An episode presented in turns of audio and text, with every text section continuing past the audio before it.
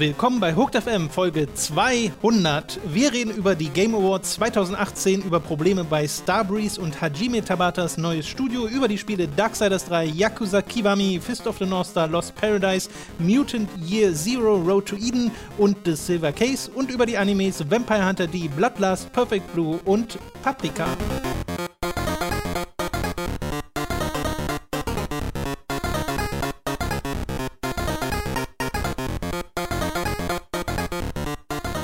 Begrüßen euch zur Jubiläumsfolge von Hooked FM. Ich bin Tom, bei mir sitzt der Robin. Hallo. 200 Robin sitzen hier. Hallo, Zwei- hallo, hallo. 200 mal Robin. Jetzt kommt der Zusammenschnitt von 200 Begrüßungen hintereinander weg. Viel Spaß. Oh boy. Nein, das war ein Witz. Macht Oh, man oh. nicht. Ich habe gerade eine Panikattacke bekommen, weil ich mir dachte, Tro- Tom, ich brauche dich doch die nächste Woche. Vor allem würde das allein schon dann den Podcast füllen. Ja, und vor allen also, Dingen sind die, sind die Begrüßungen in unserem Podcast jetzt nicht so unterschiedlich voneinander. Das wär auch- dass, also, ja. was du machen könntest, ist eine Begrüßung nehmen und die dann äh, 200 Mal äh, Steuerung C, Steuerung V. Genau, nee, wenn, dann müsste man schon einen Song remixen oder so. Ja, genau. Nein, also das hier soll noch ein ganz normaler Podcast werden. Das ist eine ganz normale Folge Hooked FM. Wir wissen, es ist Jubiläum, ne? 200 Folgen. Und wir haben so ein bisschen überlegt, was wir generell machen dieses Jahr, weil nicht nur ist jetzt gerade äh, Folge 200 von Hooked FM am Start, sondern auch parallel ist der nächste Sonntag, der 9. Dezember, der Geburtstag von Hooked.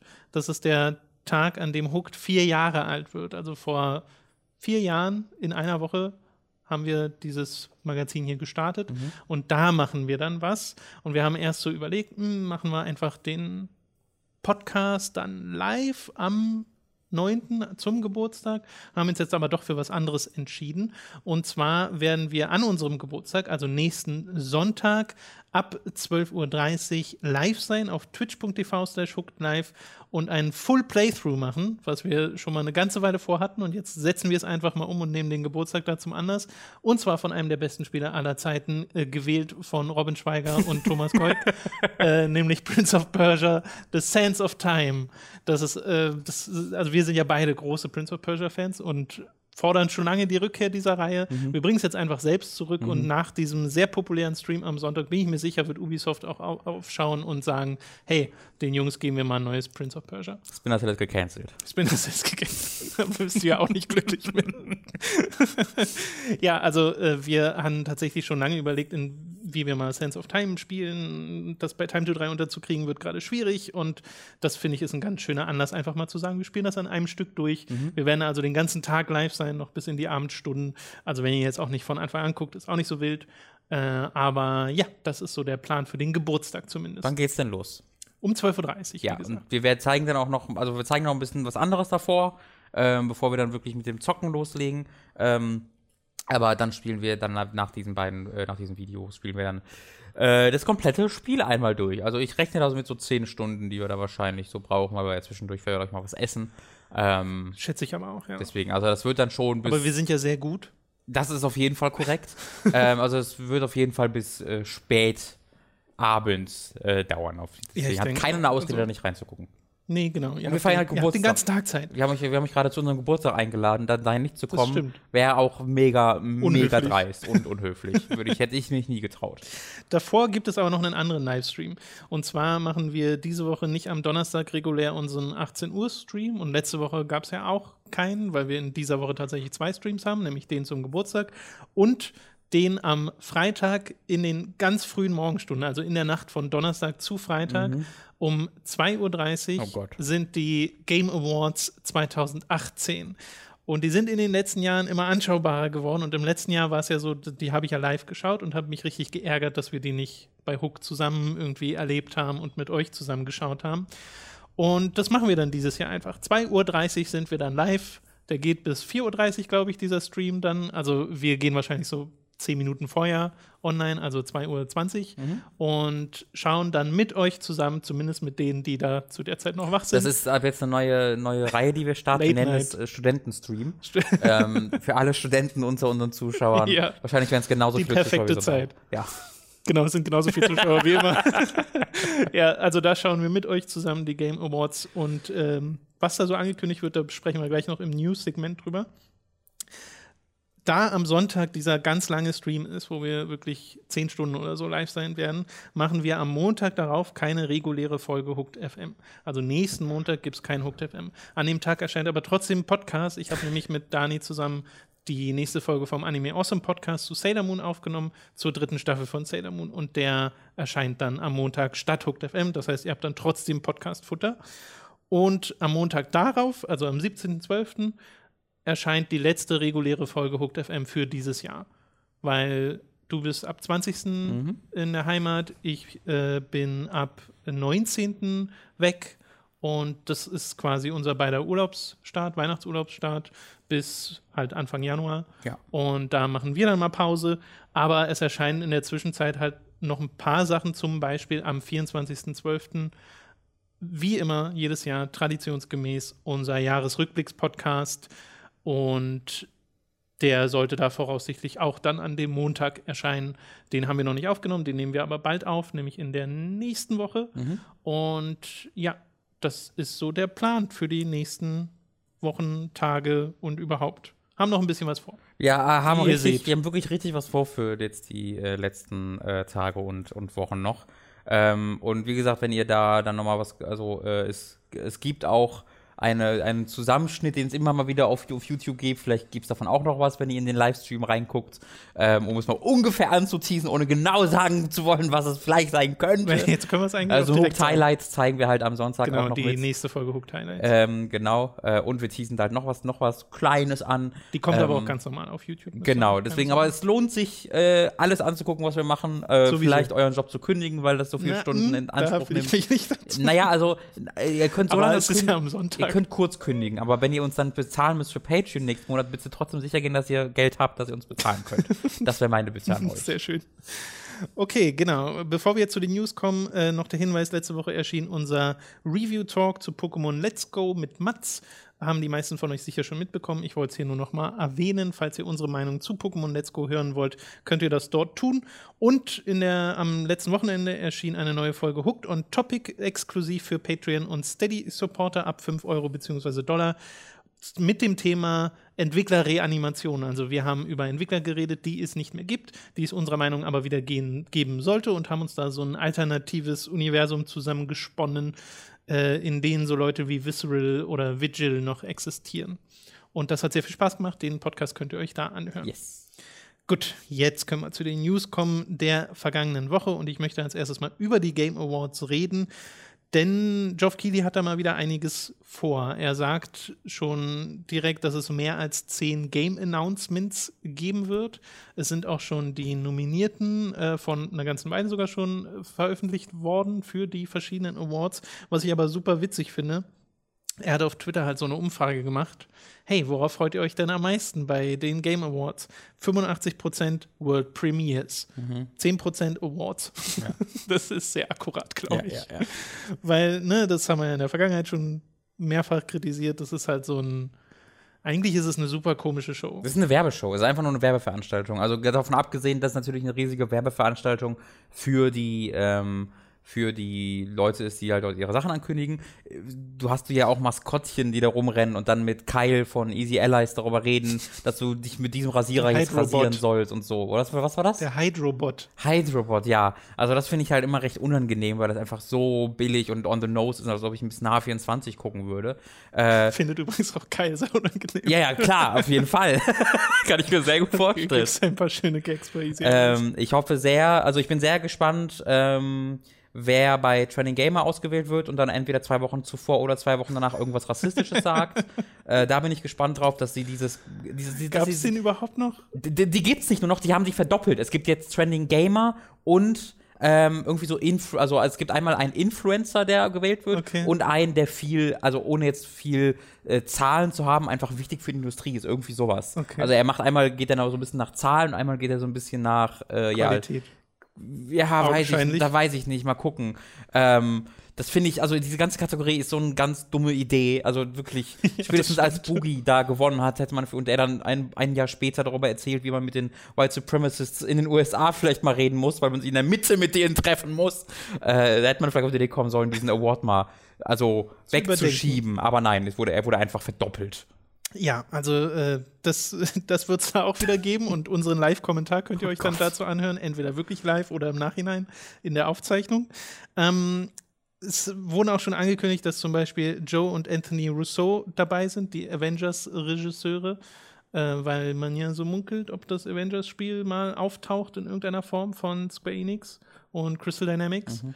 Äh, haben wir in der Vergangenheit auch schon mehrfach mal erwähnt, dass es da diese Gerüchte gibt, beziehungsweise dass es eigentlich feststeht. Also, dass das kommt, wissen wir. Genau. Ja. Also, es, es wurde ja auch schon ein Avengers-Spiel angekündigt, offiziell von Square Enix. Es gibt den Teaser schon seit zwei Jahren.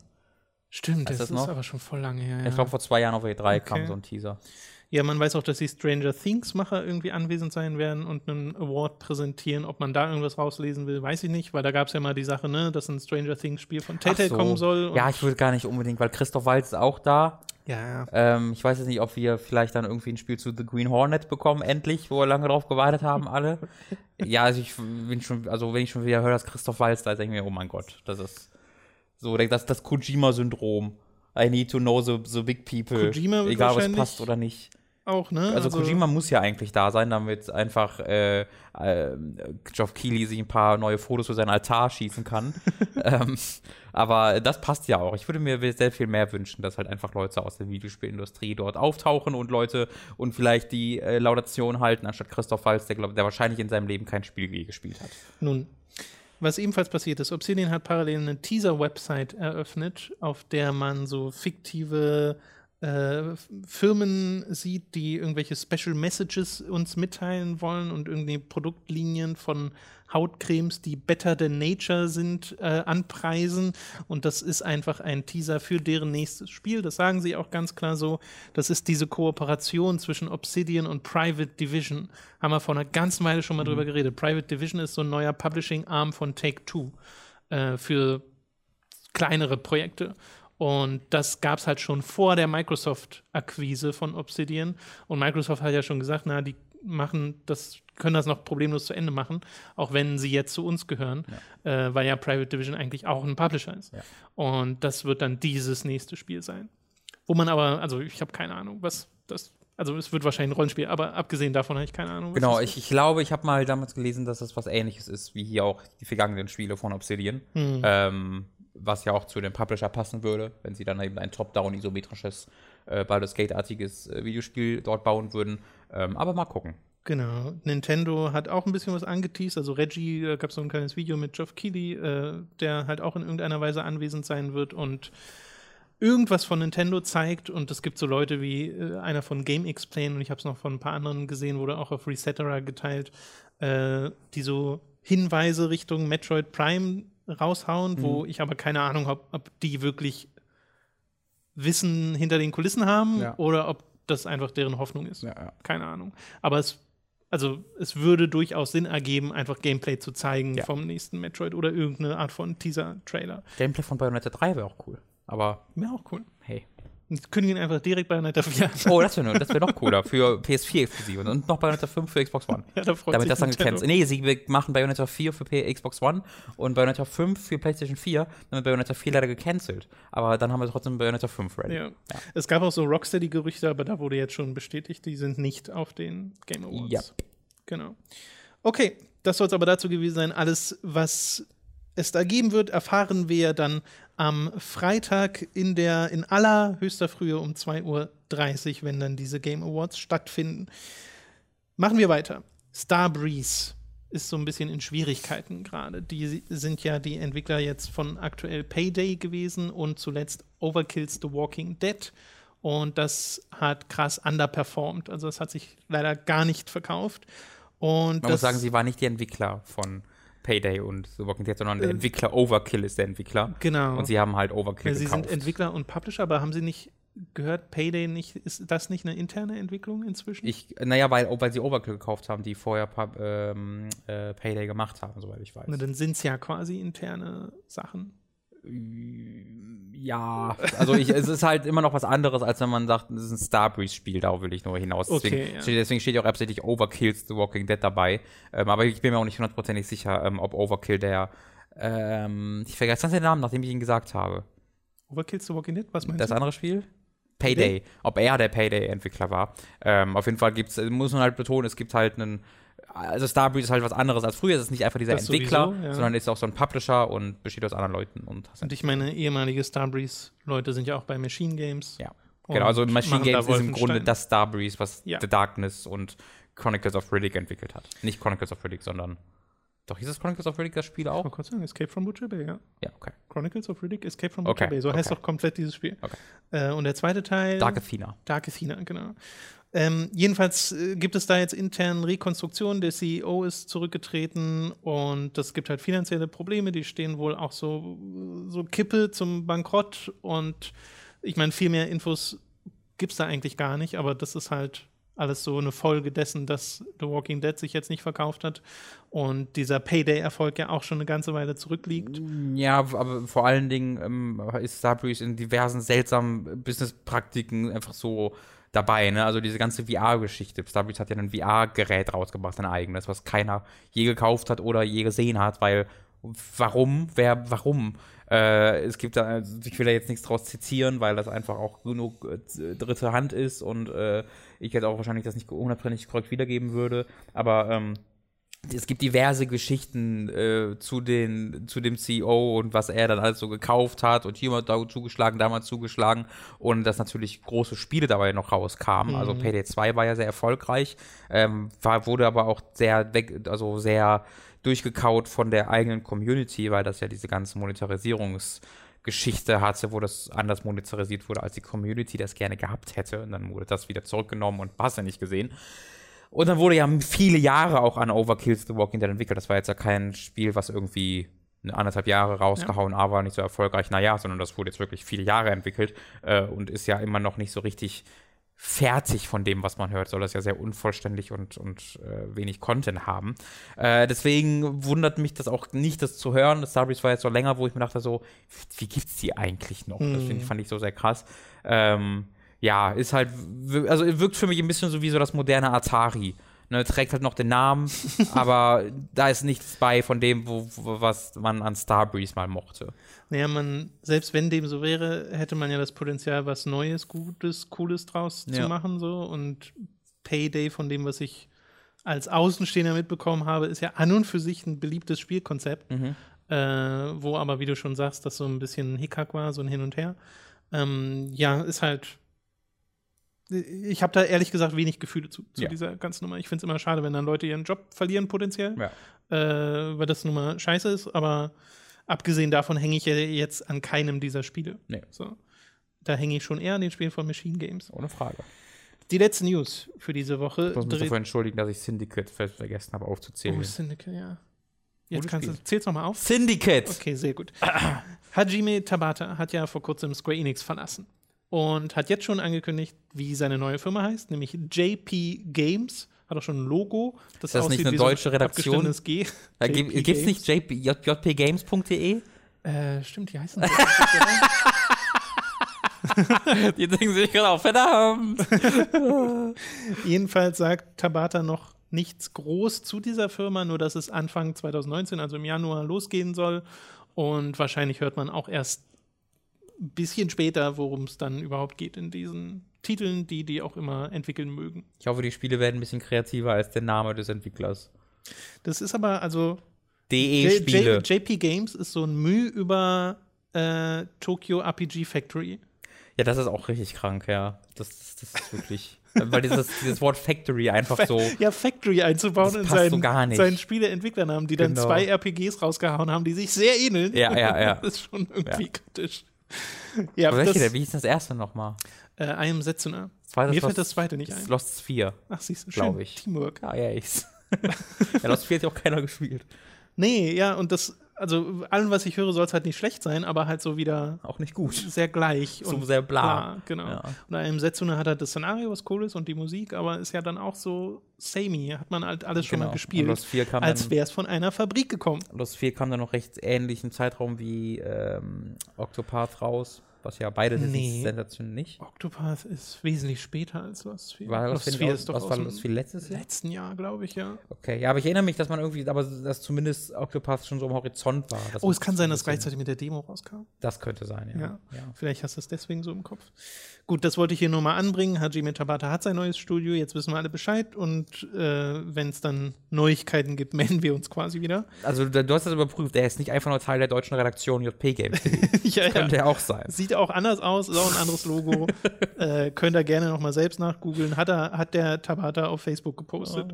Aber er hat wirklich nur so gesagt: Hier, das ist mein neues Spiel, Januar geht's los. Danke für eure Unterstützung, bitte unterstützt mich weiter. Ja. Ja.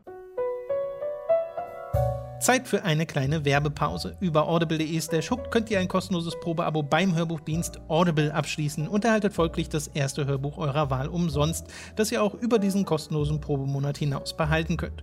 Also audible.de slash hooked für das kostenlose Probeabo. Außerdem sei an dieser Stelle unser Shop bei getshirts.de empfohlen, da könnt ihr euch nämlich Shirts, Pullover, Tassen, Mauspads und mehr mit Hooked und Time to 3 Motiven holen. Den Link findet ihr in der Beschreibung und auf unserer Website, also schaut da mal vorbei. Schließlich gibt es da noch unseren Amazon Affiliate Link, über den ihr Spiele, Filme, Serien oder was ihr sonst eben gerade noch so braucht bestellen könnt und auch den findet ihr in der Beschreibung. Wir kommen zu den Spielen, die wir in der letzten Woche gespielt haben und ich fange mal an mit einem, das du in der letzten Woche schon ausführlich besprochen hast. So ausführlich müssen wir jetzt nicht nochmal werden, aber ich habe jetzt auch mal meine vier, fünf Stunden in Darksiders 3 reingesteckt und äh, bin auch sehr hin und her gerissen, weil an und für sich machen mir viele Teile dieses Spiels Spaß. Mir macht das Kämpfen Spaß. Ich finde cool, dass äh, oder wie diese verschiedenen Fähigkeiten visualisiert sind und wie sie sich auch bisher spielen, weil Fury äh, relativ am Anfang so eine Feuerwaffe bekommt und die schaltest du dann an und dann wird ja auch ihr Haar so in Ja, Flammen gesetzt. Das meinte ich mit dem Character Design, was sich durch ein kleines Detail deutlich verbessert. Ja, das finde ich super. Ja. Also wirklich. Und dann hast du eine eigene Fähigkeit, nämlich dass du einen Doppelsprung machen kannst, so, einen, so einen sehr hohen Doppelsprung, äh, der durch das Feuer möglich wird, wie so eine Explosion. Und dass sie halt mit neuen Waffen kämpft, die dann Feuerschaden machen und auch andere Angriffe und Kombinationen mit der normalen Peitsche ermöglichen.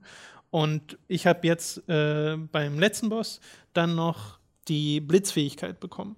Und dann kriegt sie halt so ein gelbes Haar, was so rumbritzelt, genau, Super Saiyan-mäßig. Und statt äh, diesen Doppelsprung kann sie dann in der Luft so ein bisschen schweben. Da macht sie original diese Storm-Animation aus den, äh, von den X-Men. Ja, es ist auch die Animation, die halt 1 zu 1, also War in Darksiders 1 hat, wenn er. Stimmt, genau. Nur hat er noch Flügel Genau. und bei ihr kommen dann einfach nur diese äh, Ja, das Elektrobritzel sieht um sie cool rum. aus. Aber es ist spielmechanisch genau das, weil es ja auch im ersten Darksiders diese ab und zu Windzüge Mhm. gibt, die so nach oben gehen. Und hier gibt es das halt auch, wo du dann von einem in den nächsten reinspringst und so ein paar äh, äh, Distanzen überbrücken kannst. Und das mag ich total. Das ist irgendwie schön umgesetzt. Und ich finde ehrlich gesagt das Spiel auch visuell gar nicht schlecht. Ja, darüber müssen wir ja mal reden. Gleich noch reden, ja. Ja. Also äh, hatte da jetzt gar keine Probleme. Ich finde auch, der Kampf ist sehr äh, spratzig und cool, manchmal sogar zu spratzig, wo ich dann die Gegner nicht richtig erkenne. Äh, Gerade wenn man irgendwie dann ein paar der Specials loslässt, wenn man zum Beispiel im Feuermodus ist und äh, beide Bumper-Tasten reindrückt, wenn man genug von diesem, von dieser Wrath, von dieser Zornleiste voll hat, dann geht man in so einen Modus, wo alle Attacken Feuer verstärkt werden und dann sieht man teilweise einfach nicht mehr so richtig viel. und trotzdem machen die Kämpfe Spaß. Bis auf, wenn sie nicht Spaß machen, nämlich wenn die Gegner äh, mit einem Schlag ein Drittel deiner Le deines ich bin Lebens. froh, dass du das auch erlebt hast, dass es nicht ich es war. Naja, das ist, also, diese Balancing-Diskussion hatten wir ja letzte Woche, Ja. wo du meintest, der Kampf macht dir auch Spaß, aber es gibt halt diese Stellen, wo du einfach denkst, hä? Also ich habe wirklich das Gefühl an manchen Stellen, ich habe irgendwie was übersehen oder bin Mhm. unterlevelt oder so. Aber meine Skillung sieht halt momentan so aus: 12 Punkte Health, 6 Punkte Angriff und irgendwie 4 Arcane. Ja. So, weil du hast diesen, nur diese drei Stats, die du Ja. skillen kannst. Und das Erste, was du speckst in äh, dein Leben, erhöht auch nur dein Leben, aber nicht deine Verteidigung. Das heißt, du hältst dann ein bisschen mehr aus. Und vielleicht würden mich manche Viecher two-hitten statt three-hitten. Ja. Aber selbst jetzt bin ich in einer Situation, wo ich ab und zu immer wieder an äh, Stellen komme, wo ich einfach platt gemacht werde. Bist du. Ja, Mhm. du. Äh, ne, zum Beispiel jetzt in so eine, unter einer Kathedrale in so eine Katakombe gekommen. Okay, aber Da auf, stehen Ja. Da stehen zwei Bogenschützen. Links kommt so ein äh, großer Dämon auf dich zu, den du eigentlich, der ist schon, wenn du den solo bekämpfst, kann der dich schon heftig platt machen mhm. und dann noch ein paar kleine Viecher mit drin. Und du hast ja, also ich muss zu dem Bogenschützen wirklich hin, weil ich habe keine Fernkampfwaffe. Äh, das heißt, ich muss mich eigentlich um die als allererstes kümmern, äh, damit die mich nicht die ganze Zeit beschießen und muss mich dann noch um den Rest kümmern. Und da bin ich halt dann dreimal gestorben. Mhm. Da ist zum Glück der nächste Checkpoint direkt davor. Mhm. Aber manchmal hat man halt nicht das Glück, weil dieses Checkpoint-System ist halt auch so du hast das letzte Woche mit Dark Souls verglichen und das ist eigentlich sehr akkurat, weil diese Vulgrim-Spots sind einfach wie Bonfire und das könnte man machen, dieses Schwierigkeitsgrad hochdrehen, dass du Sachen dann nochmal machst und dann neue Seelen sammelst und auflevelst, wenn sich das fair anfühlen würde. Und ich finde, es fühlt sich in den kritischen Stellen nicht fair an. Ja. Weil du auch so Sachen in dem Spiel hast, dass du zum Beispiel deine, äh, deine Schläge, deine Kombos machst und wenn du dann Ausweichen drückst, es ist nicht instant, es sondern ist fast nicht instant. instant genau, es ja. ist so ein Mühe ja. fehlt. So. Das ist keine Animation Priority, weil nee. du unterbrichst die Animation, aber nicht sofort. Genau. Ja, das ist sehr gut ausgedrückt. Also ja. genauso fühlt es sich nämlich an, dass du nämlich denkst, okay, hier hätte ich jetzt ausweichen ja. müssen, aber ich konnte nicht. Also ich habe es nicht rechtzeitig geschafft, obwohl ich eigentlich ja schnell genug reagiert habe. Was dann dazu führt, dass man extra vorsichtig vorgeht. Ja. Und dann fängt man an, dieses Spiel methodisch zu spielen und dann macht es mir keinen Spaß mehr. Weil das ist ein Darksiders. Das, also das Kampfsystem ist original nicht dafür. Also das ist halt ein Kombo-Spiel. Genau. Was das Kampf, was in Teilen zumindest, eben wenn es dann anspruchsvoller wird, den, äh, dieses, dieses Kombo-System kontextualisiert mit Gegnern und einer Spielwelt, die eben methodische einzelne Schläge verlangen. Äh, wo halt ne, das Darksiders Kampfsystem in ein Dark Souls in ein Dark Souls Spiel gesteckt wird, ja. was halt so nicht ganz ähm, zusammenpasst in der Sekunde. Es gibt halt genau. auch so kleine Sachen wie wenn du konterst, du hast halt einen, einen Konter-Move, wenn du richtig ausweichst, aber da bist du nicht unverwundbar. Nee. Sondern das heißt, das heißt, manchmal ist es so, dass ein Kontermove, der besonders stark viel Schaden macht, die trotzdem mehr Schaden am Ende, ja. weil die Gegner dich währenddessen treffen können. Genau. Und das ist halt einfach so ein No-No. Also das kannst du nicht machen. Wenn du einen Kontermove machst, dann soll das eine Belohnung dafür sein, dass du sehr gut ausgewichen bist in diesem Spiel ja. und nicht etwas, wo du dann noch währenddessen einfach den Schaden nimmst, weil du kannst ja auch nichts machen. Du machst dann diesen Kontermove und dann wird die Animation da halt abgespielt. Genau. Und du hast auch dieses Ding, dass wenn Viecher von Offscreen kommen, werden die mit so einem grauen Pfeil hm angezeigt. Aber dieser graue Pfeil ist einfach, der kommt sofort, so wie dieses Viech sich nähert. Mhm. Nicht, wenn es angreift. Mhm. Ich habe also immer noch keine Ahnung, wann dieser graue Pfeil, der einen Gegner repräsentiert, mich tatsächlich angreift. Ja. Und das führt dann dazu, dass ich halt auch von Offscreen angegriffen werde, ohne dass ich groß was dagegen machen kann. Und die Kamera manchmal gerade wenn du in engeren Passagen bist, ist auch nicht die beste. Und das ist, das sind so die frustrierendsten Stellen dieses Spiels. Also ich empfinde das momentan als das größte Problem, das Darksiders 3 hat, jenseits von irgendwie Leveldesign oder sonst irgendwas. Da habe ich noch nichts, wo ich so sage, ach, das mag ich bisher gar nicht. Mhm. Äh, und im Gegenteil, wenn du dann mal gegen so ganz normale Viecher kämpfst, wo mal nicht so einer dabei ist, der dich mit drei Schlägen platt macht, finde ich, macht das sogar Spaß. Und die Bossgegner machen mir Spaß. Zuletzt gegen Everest gespielt, so ein riesiger Treasure Goblin im Wesentlichen aus Diablo, ja. äh, der auf so Säulen springt und mit äh, Schätzen, weil er in so einem Museum ist, wo ganz viele äh, Artefakte und Gold und sonst irgendwas äh, zusammengesammelt sind, weil Everest ist äh, Habgier und damit auf dich schmeißt und teilweise dann auch diese Gegenstände nutzt, um dich anzugreifen und dann immer mal wieder da hochspringt und dann wieder zu dir runterkommt. Das hat mir Spaß gemacht. Äh, und davor hat man gegen Wrath gekämpft und gegen Envy. Und ich glaube, das sind die Bosse, die ich bisher hatte. Ja. Es ist so ein Auf und Ab mhm. dadurch. Und das ist schade. Es ist jetzt nicht so, dass es krass unter meinen Erwartungen bleibt, aber auch nicht, nichts übertrifft von meinen mhm. Erwartungen.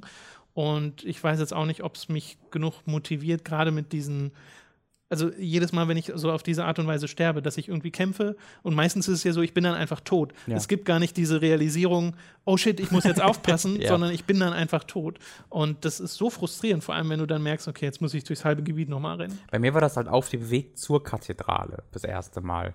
Da äh, stehen da halt so Leute, äh, die ja. einmal durch ein Haus laufen. Und ja, diese Engelsviecher teilweise, die sich so teleportieren und so. Ja, genau. Die mhm. stehen, da, da steht einer zusammen mit so drei anderen Gegnern ähm, und das, da bin ich halt einfach ewig festgehangen. Ähm, und das war so frustrierend, weil auf der PS4 natürlich, dann hast du dann immer eine, weiß ich nicht, 20 bis 30 sekündige Ladezeit, oh, jedes Mal, wenn ja. du stirbst. Ne, das Problem ist halt, ich. Ich habe sieben Sekunden Ladezeit. Ja, das ist halt der absolute Albtraum. Das ist ja wirklich wie ein Bloodborne zum, zum Launch. Ähm, und ne, dann hat man natürlich auch, äh, ich weiß nicht, wie das auf dem PC ist. Kannst du regelmäßig durch die Spielwelt durchgucken, wenn du die Kamera drehst? Was kann ich? Durch die Spielwelt gucken, wenn du die Kamera drehst. Nee. Vielleicht ist das ein, vielleicht ist das nur ein PS4-Problem oder sie haben es mittlerweile gefixt, aber als Ich hatte ich's so andere habe, Grafikfehler. Also so ich immer, nicht, nicht immer, aber regelmäßig, wenn ich halt Kamera gedreht habe, dann ähm, hat so, also entweder äh, da hat die Spielwelt gar nicht geladen, so dass ich einfach sehen konnte, ah, guck mal, hier ist, kann ich einfach ins blaue Nichts gucken. Oh, wow. äh, und dann hat es so 10 Sekunden oder 5 Sekunden gedauert, dann so plopp, dann ist das Oh je. rausgekommen.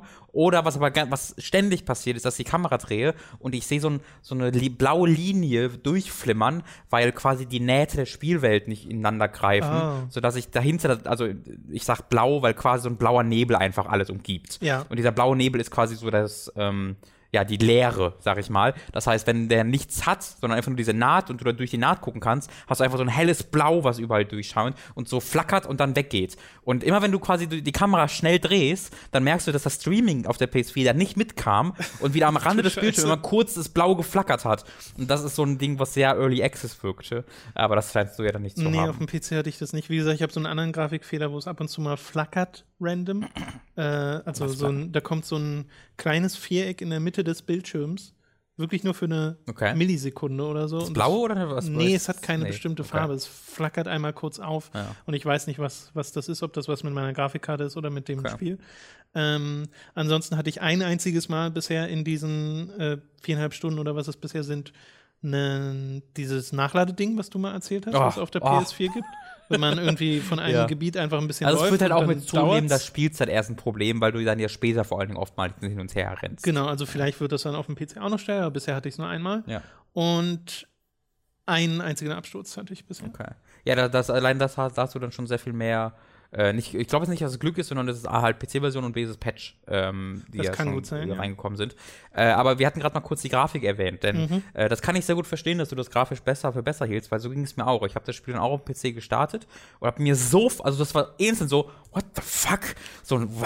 Weil es halt einfach unglaublich viel besser aussah, sofort. Und es ist halt einerseits so, ja, es ist jetzt, ähm, läuft flüssiger mit 60 Frames, das ist natürlich ein sehr großer Unterschied. Ja. Im Gegensatz zu den, weiß ich nicht, 25 bis 30, die dann auch, wenn sie 30 sind, trotzdem ruckeln, weil es einfach so ins, die Engine dafür irgendwie nicht, dass Jetzt dann nicht, dem nicht klarkommt. Genau. Ähm, das merkst du natürlich sofort, aber sofort war so, Alter, das sind ja richtige Farben und das ist bunt und what the fuck.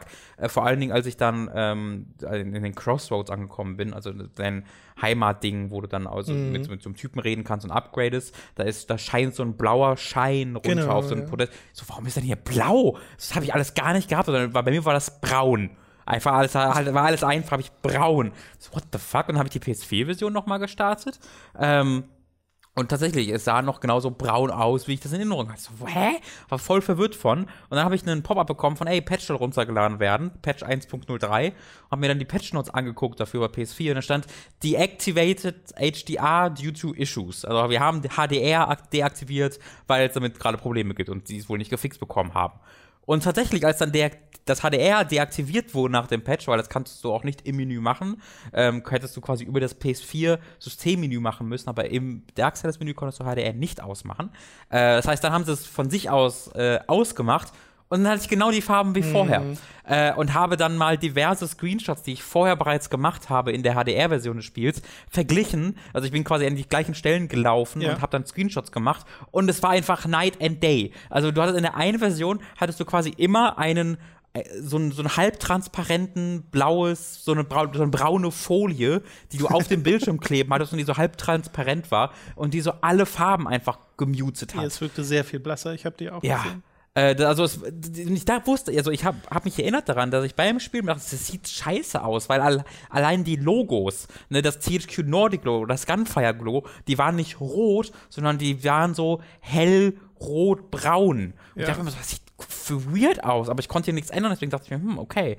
Äh, und es ist einfach, das hat, ich habe mich da richtig, richtig krass drüber geärgert, weil es mir den ersten Playthrough wirklich hart beeinflusst hat. Ja. Also das ist, das war ein wesentlicher Bestandteil davon, warum ich fand, dass dieses Spiel exakt gleich aussieht in jeder, in jedem Gebiet, weil ich finde immer noch, dass die Gebiete, also das U-Bahn zu Tunnel zu Ware, äh, Warehouse zu Lagerhalle jetzt nicht die krassesten Gebiete sind, die ich mir vorstellen kann. Aber jetzt ist zum Beispiel die, der U-Bahn-Tunnel ist eher so blau und äh, da draußen ist es eher so gelb und dann ist es in der äh, in dem Warehouse vielleicht wieder eine andere Farbe und vorher war das einfach alles die gleiche Pampe, die natürlich auch dieses gesamte Art-Design für sich so ein bisschen beansprucht und beeinflusst.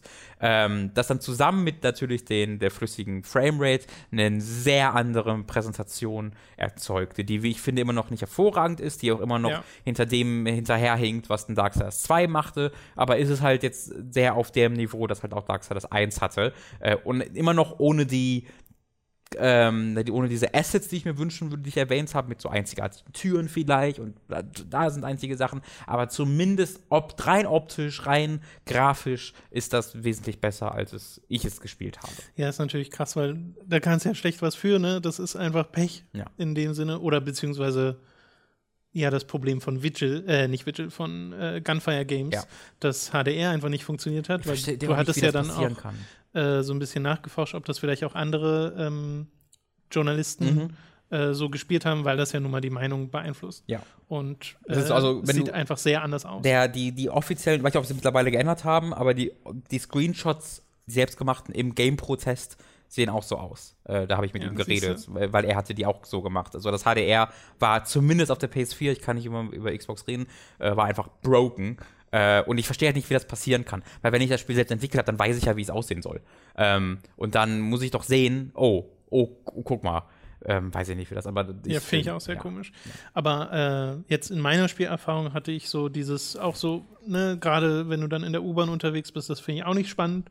Aber dann hast du so ein Museum, wo so ein großer T-Rex steht und dieser Bossraum von Everest sieht auch super toll aus. Echt? Also- ich habe diesen Bossraum halt als total scheiße in Erinnerung. Echt? Weil ich den als, als leerer viereckiger Raum mit so ein paar, mit ganz vielen äh, so Müllsäulen, die alle gleich aussehen. Aber das wirkte für mich so, hier haben wir diesen Raum, den wir schon dreimal vorher hatten und da haben wir jetzt diese Ja, da Säulen ist so raus. schönes Licht reingeschienen und diese Ja, das- das hatte ich kaputten- halt nicht. Diese kaputten, äh, äh, ähm, wie, wie nennt man die denn? Diese Tücher, die da halt an der Decke hingen. Ja. Dann halt dieser Ich kann mich riesige, an keine Tücher riesige erinnern. Viech. Weil vermutlich, weil es einfach die gleiche Farbe hatte und also Lichteffekte gab es bei mir in diesem Raum nicht. Aber das Ja, ist, das aber ist- diese Lichteffekte waren genau das. Also diese, diese Kathedrale hat halt, hat halt auch so einen Schein, der da Ja, ja, durchscheint. genau. Das war einfach für mich alles die gleiche Farbe, das ist dir nicht aufgefallen. Und die Kathedrale hat auch dieses, ist in dieses Herbst, in herbstliche Farben gehüllt, Mhm. weil diese Bäume drumherum auch herbstlich aussehen. Was dann wieder anders ist als äh, das Gebiet davor. Also zumindest auf der Art und Weise, Ja. finde ich, funktioniert die Ich so Abwechslung. geärgert. ohne dass jetzt die. Also ich habe jetzt bisher noch nicht so das gehabt, dass ich an einem Panorama stehe und sage, boah, Nee, das hast du auch so, nicht. und gibt's das, das fehlt dem ein bisschen. Und bei der Kathedrale ist eigentlich ein schönes Beispiel.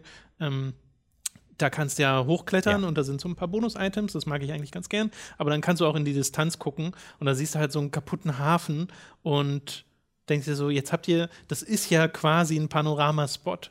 Da hätte man ja aus. irgendwas Schickes hinbauen Ja. können, aber es Also es ist halt nicht nur so ein kaputter Hafen, sondern einer auch, der halt sehr, sehr bald von sehr blauem, hässlichem Nebel. Genau. Also dieses, dieses, dieser Nebel ist einfach super hässlich, wie er aussieht, der die äh, Sichtweise, äh, Sichtweite äh, beeinflussen soll. Und das ist halt auch so ein Ding, da sagte ja ähm, dein, dein Watcher, sagt dann so, ah, oder du sagst, ah, guck mal, da unten ist das Lager der Engel. Und man sieht einfach, das sind einfach Lagerhallen und ein Schiff.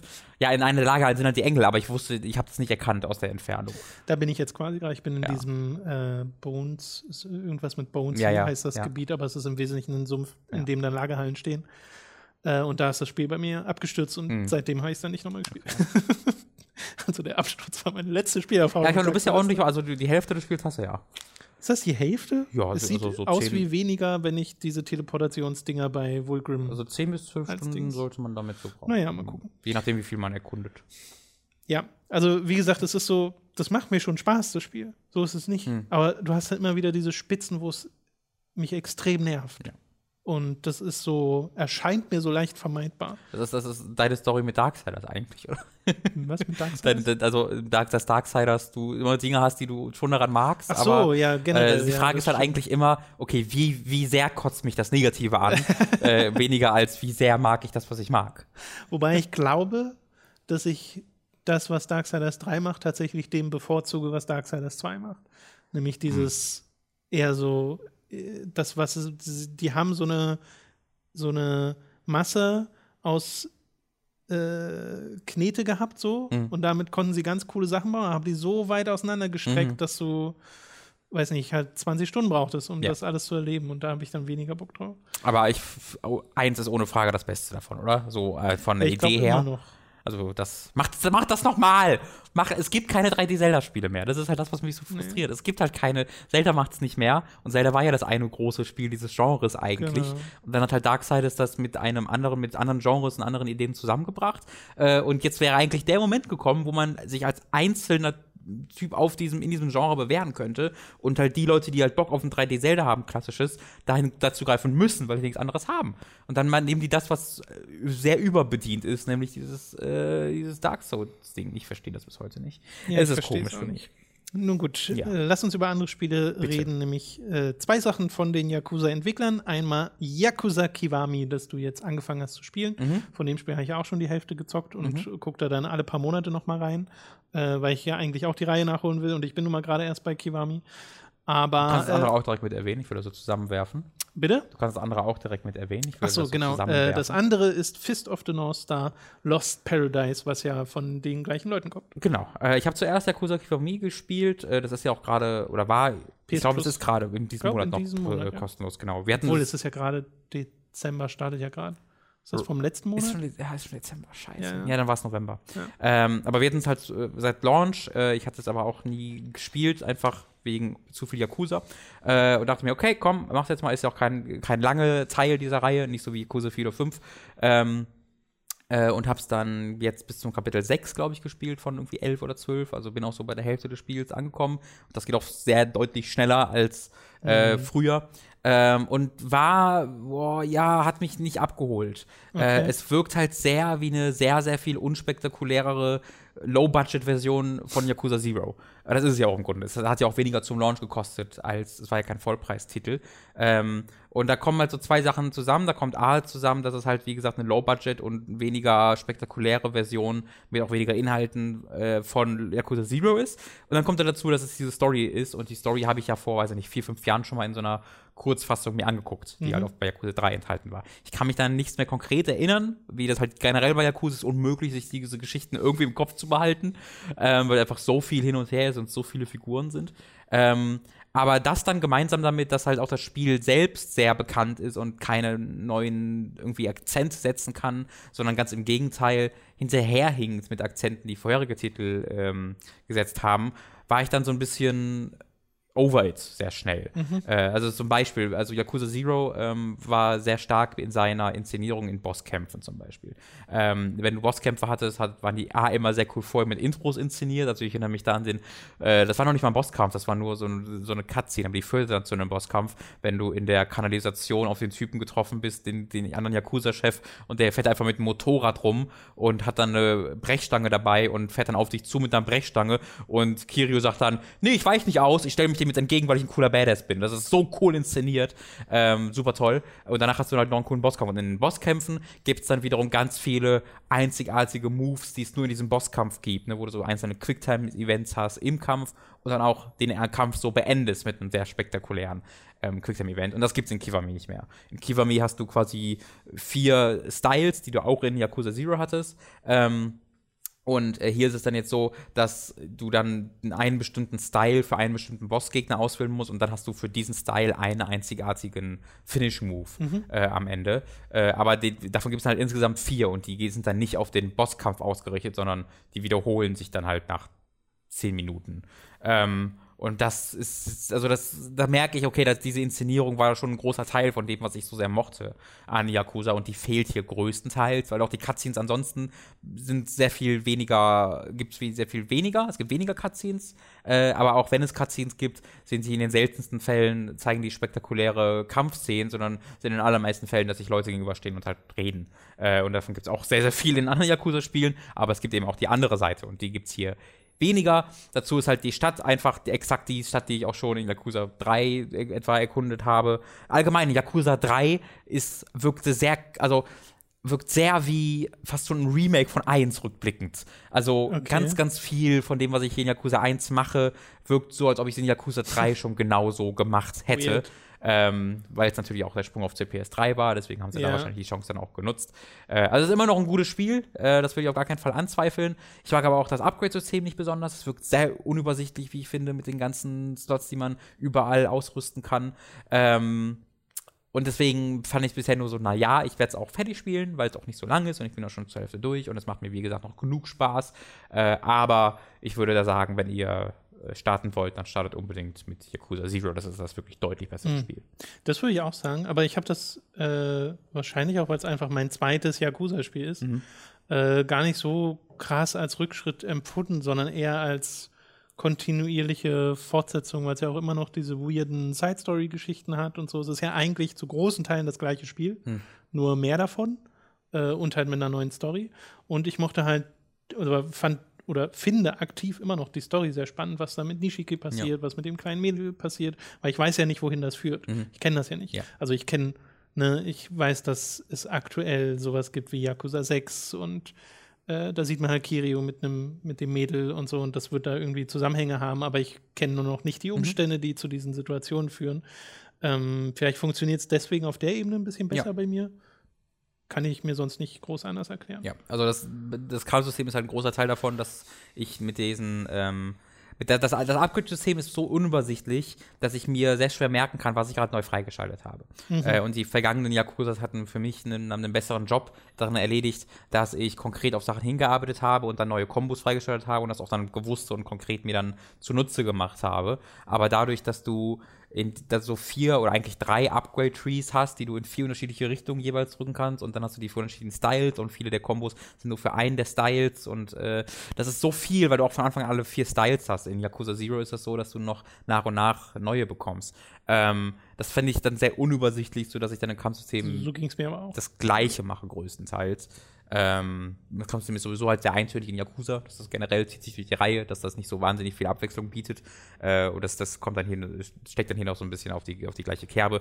Ich äh, freue mich dann aber besonders, ähm, halt bei Yakuza Kiwami 2 äh, reinzugucken, weil das wird dann das erste Spiel mit der neuen Engine, ähm, das ich spiele, weil das benutzt halt die Yakuza so. 6 Engine. Im, Im, Gegensatz zu Yakuza Kiwami, was die Yakuza Zero halt mhm. Engine auch nutzt. Was aber, finde ich, auch nicht so gut aussieht wie Yakuza Kiwami. Das ist sehr seltsam. Also ich fand Yakuza Kiwami sah echt einen ganzen Tacken besser aus als, äh, äh, nein, Yakuza Zero sah echt einen ganzen Tacken besser aus als ähm, Yakuza äh, Kiwami. Aber kann ich jetzt nicht genau begründen. Das kann einfach okay. meine nostalgische Erinnerung daran sein ähm, Yakuza, nein, nicht Yakuza, sondern äh, Fist of the North Star Lost Paradise ähm, zähle ich dazu, weil äh, ist, also Kiwami wirkt ein bisschen wie so ein, äh, wie so ein Add-on von äh, Yakuza Zero mhm. und Fist of the North Star wirkt wie eine Mod für Yakuza Kiwami. Weil das ist wirklich krass, wie es einfach. Also, ich habe das doch gar nicht gewusst, dass es sich so konkret an Kiwami orientiert hat. Aber es nutzt einfach eins zu eins so die gleichen HUD-Elemente, das gleiche Upgrade-System. Okay. Ähm, das, das Tutorial-Fenster poppt genauso auf. Das sind natürlich die gleichen Geräusche, wie auch wie es immer in den gleichen Yakuza-Spielen ist. Aber es ist wirklich eine Mod für Yakuza Kiwami. das kann man auf jeden Fall so, so sagen. ähm, das ist aber ein bisschen ein anderes halt Kampfsystem als das erste Mal. Also anders ist vielleicht übertrieben, aber dadurch, dass du halt diese krassen Fist of the North Star Finishing Moves hast, darauf ist das Kampfsystem so ein bisschen ähm, ausgelegt mhm. und äh, das funktioniert halt ein bisschen anders. Das funktioniert jetzt nämlich nicht mehr so, dass du wie in dem alten Yakuza-Spielen, da äh, füllst du ja deine Heat-Leiste und dann kannst du mit Dreieck in ganz vielen verschiedenen kontextsensitiven Situationen einen Finishing Move ähm, machen, beziehungsweise einfach einen Move und im besten Falle killt er die auch, aber vielleicht auch nicht. In äh, Fist of the North Star funktioniert das anders. Ähm, da sind die Finishing Moves halt deine großen Killing Moves, die, wo halt die Leute mal explodieren. Davon hast du eine ganze Menge. Äh, ist aber jetzt nicht so, dass du irgendwie deine, deine Heat-Leiste dann füllst und die nur dann benutzen kannst, sondern es ist jetzt so, dass jeder Gegner hat so ein, so ein Totenkopfzeichen neben, seinem, neben seiner Health-Bar und das musst du quasi auffüllen mit regulären Angriffen. Wenn du das aufgefüllt hast, kannst du mit der Kreistaste, was äh, dein Finishing-Move-Button ist, äh, eben einen Finishing-Move starten. Äh, und welchen du startest, ist äh, teils kontextsensitiv, weil es gibt auch sowas wie in, wie in Yakuza, wo du halt sagst, du stehst gerade neben der Wand und dann nutzt er halt die Wand, um das Gesicht ja. zu zermatschen. Du kannst aber dadurch, dass der Kreisbutton ist, den auch einfach an, in deine Combo mit reinzuholen. Also du machst unterschiedliche Finish-Moves, je nachdem, ob du 4, 4, 4 Kreis machst oder ob so, du 4 4 okay. Kreis machst. Ja, ja. Äh, und dann kannst du auch teilweise, machst dann wieder andere, wenn du den, den Fokus-Button dabei hältst, dann machst du wieder einen anderen am Ende.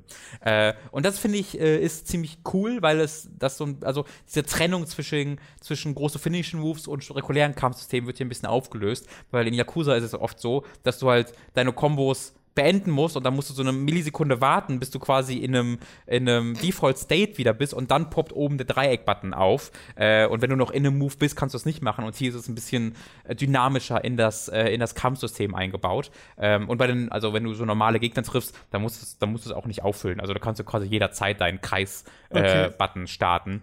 Ähm, und das ist sehr, sehr cool, weil natürlich auch diese Moves einfach sehr cool sind, wie ständig die Köpfe explodieren, die Hände explodieren, hast du nicht gesehen.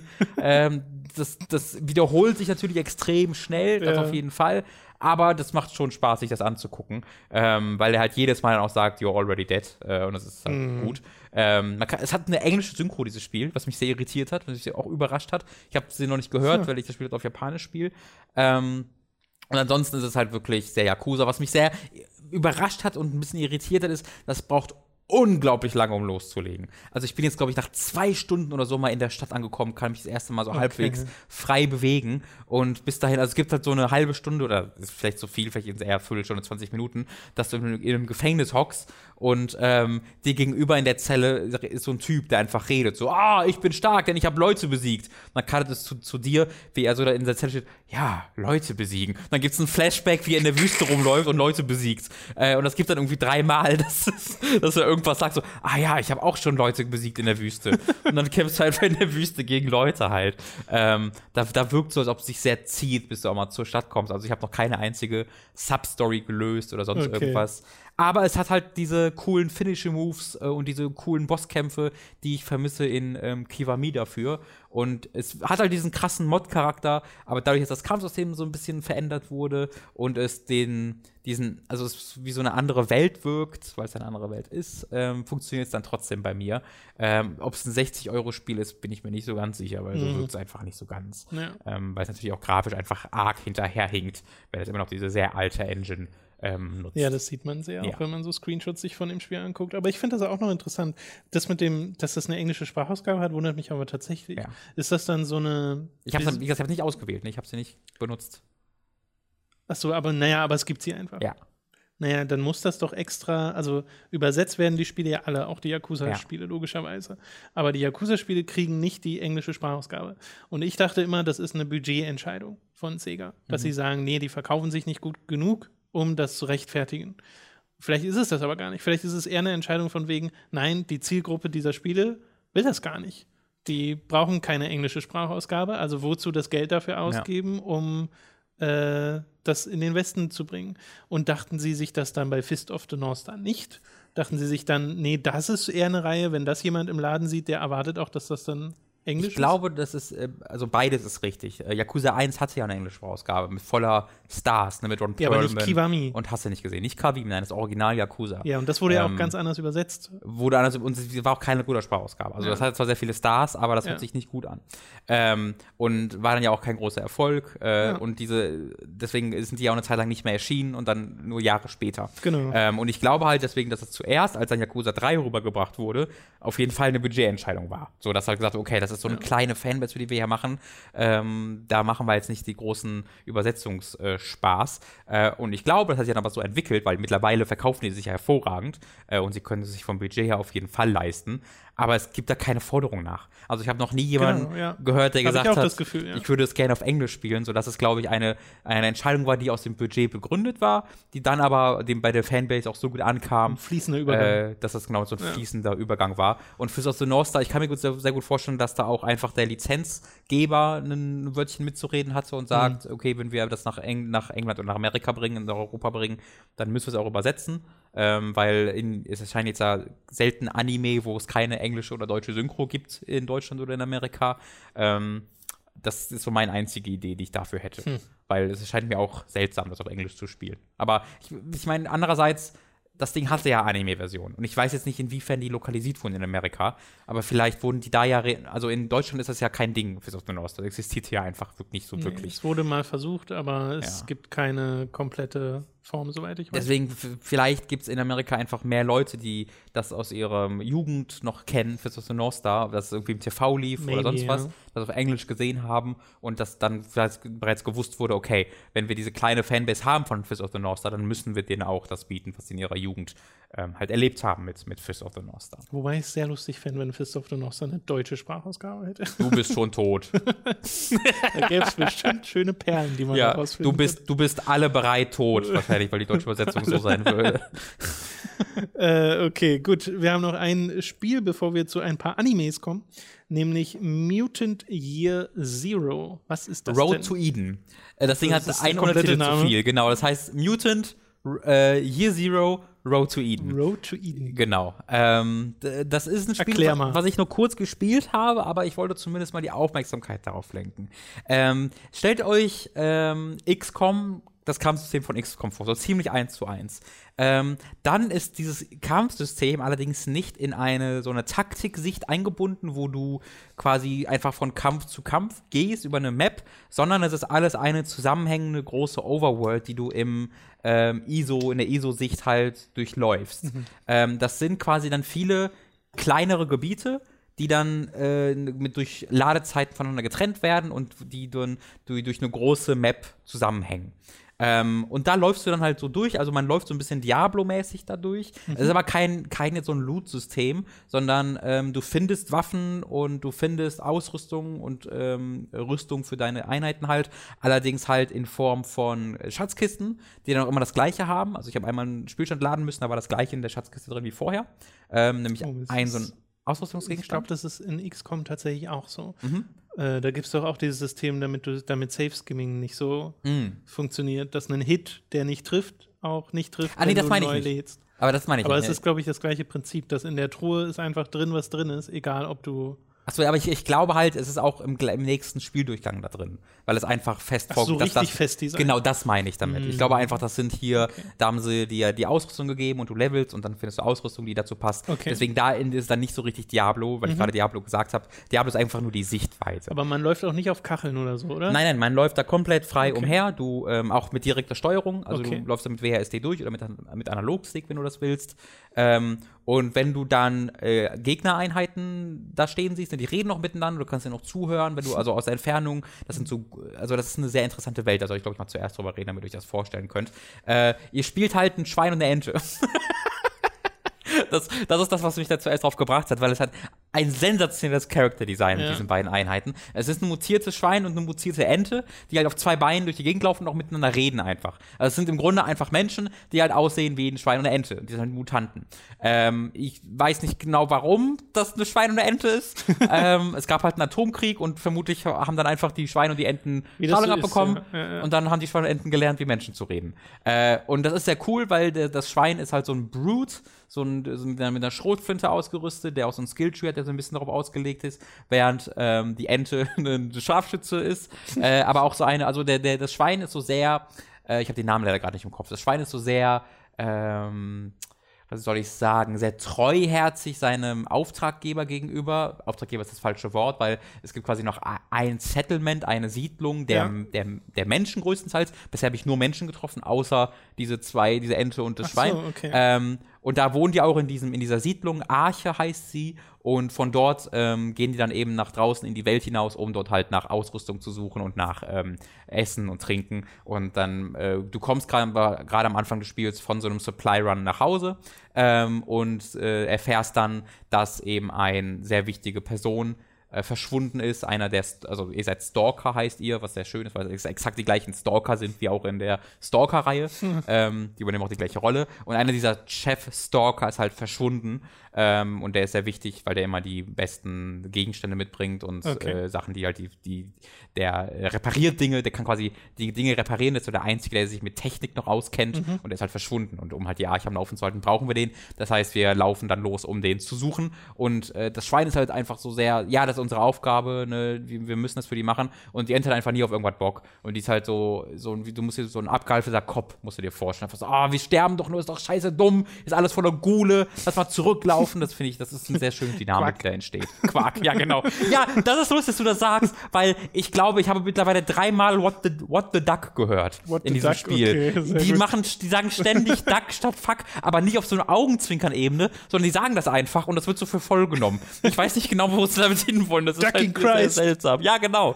ähm, also, das ist halt so der Rahmen den du dann durchläufst. Und dann ist es, wie ich finde, eine sehr coole Spielwelt, weil, also ich habe dann schon so einen abgestürzten Satelliten gefunden ähm, und ich weiß natürlich nie, was es damit auf sich hat. Oder so ein iPod gefunden, wo halt von Apple und wo sie dann halt glauben, damit hat man Früchte getestet, getestet ob die reif sind, aber man konnte auch Musik damit hören, komischerweise. Äh, also das ist eine sehr schöne postapokalyptische Welt aus der Sicht. Klingt sehr gut. alles, Ja, ähm, und spielerisch ist es halt so, dass du da, da durchläufst und dann hast du ab und zu diese Gule. Es sind einfach Menschen, die aber so ein bisschen abgefuckt sind, dass die nichts mehr so richtig denken können, aber sie können noch reden. Ähm, und diese Gule reden dann halt so etwa über, durch, miteinander, reden darüber, dass sie die Arche überfallen wollen.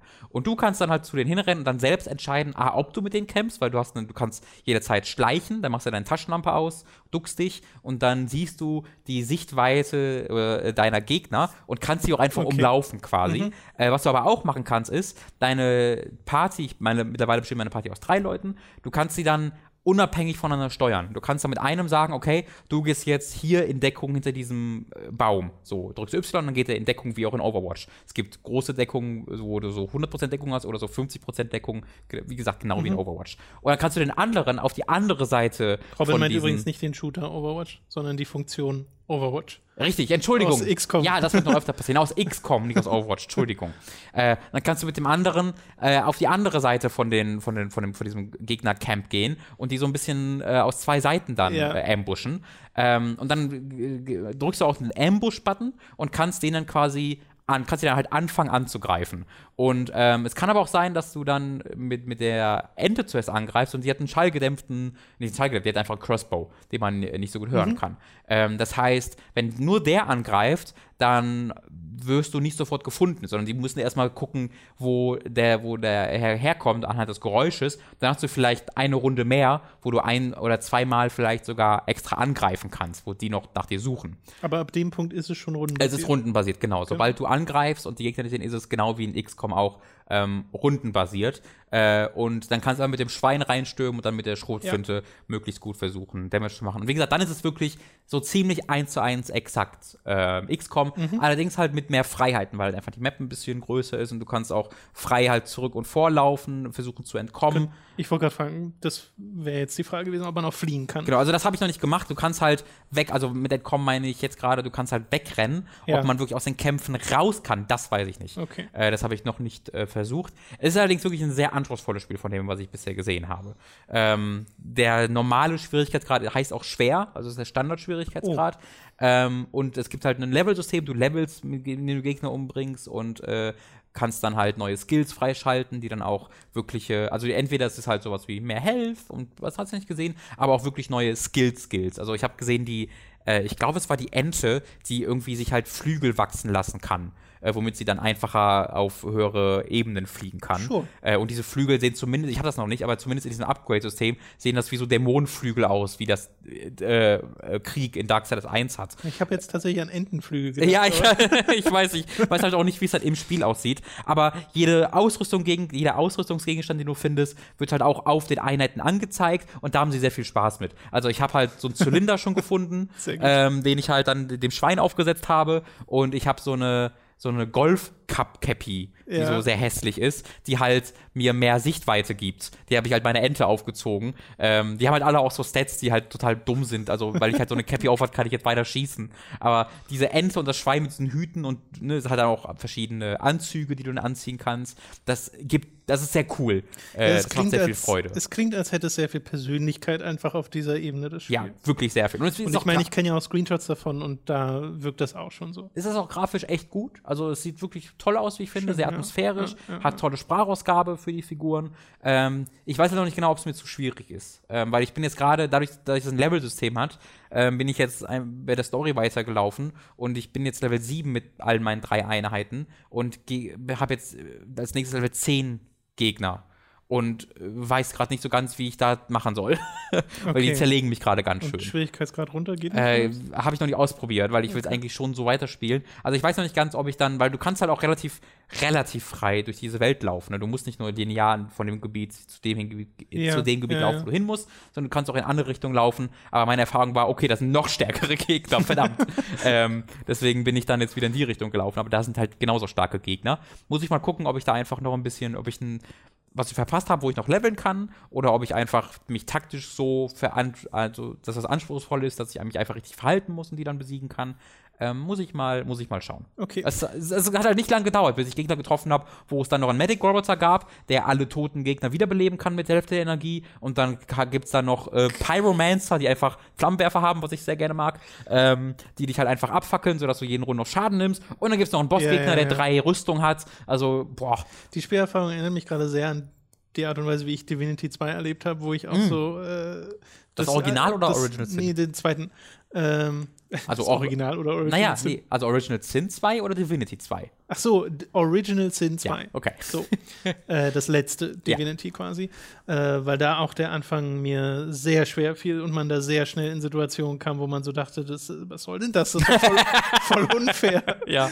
Äh, und dann hat man so ein paar Sachen in der Party umgestellt und dann ging's. Aber da musst du halt erstmal drauf kommen. Und in beiden Spielen gibt es Tiere. Die Parallelen sind Stimmt. quasi un ja, unglaublich. Ja. In dem einen muss man zwar erst skillen, aber ja. Also das ist wirklich ein Spiel, was glaube ich, glaube ich, sehr gut sein kann. Ich, ich kann nicht genug sagen, weil ich halt nur so anderthalb Stunden gespielt habe.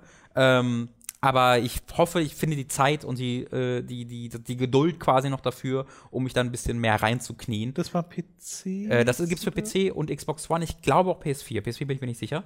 Okay. Ähm, und man merkt, also es, es steuert sich auch mit Controller wunderbar. Okay. Äh, du hast ja auch auf der Overworld nur direkte Controller, also du klickst ja nicht, sondern du steuerst mit WASD.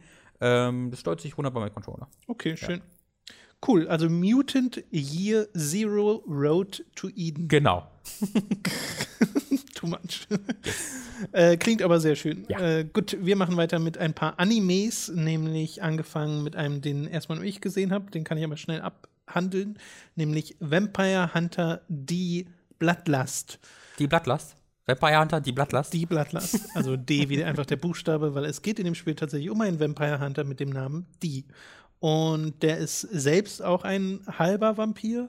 Und diese halben Vampire heißen in diesem, ähm, in diesem Bitte Universum. Sag Bitte sag mir Dampir. Danpil heißen die. Also sehr nah dran. Aber ich musste auch an Dampir denken. Und ich frage mich, ob sie Dampil heißen.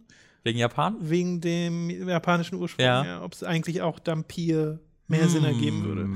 Äh, aber es ist vor allem mit N, ne? also nicht mit M. Das ist noch das Ach so, dann, komische dann daran. Weird. dann Peel. Ja, es ist, äh, Vampire Hunter spielt in einer sehr finsteren Welt, die sehr so, so ein bisschen mittelalterlich wirkt, aber es gibt Technologie bereits. Mhm. Also in der Story von Vampire Hunter, die Bloodlust, geht es ganz konkret darum, dass ähm, von einem äh, Vampir ein junges Mädchen, eine junge Frau entführt wird und der Vater dieser Frau gibt äh, die den Auftrag, sie zu suchen und falls sie bereits vom Vampirismus befallen ist, sie umzubringen und aber trotzdem zurückzubringen. Und gleichzeitig gibt er diesen Auftrag aber auch einer Söldnergruppe und die sind in so einer Art Panzer unterwegs.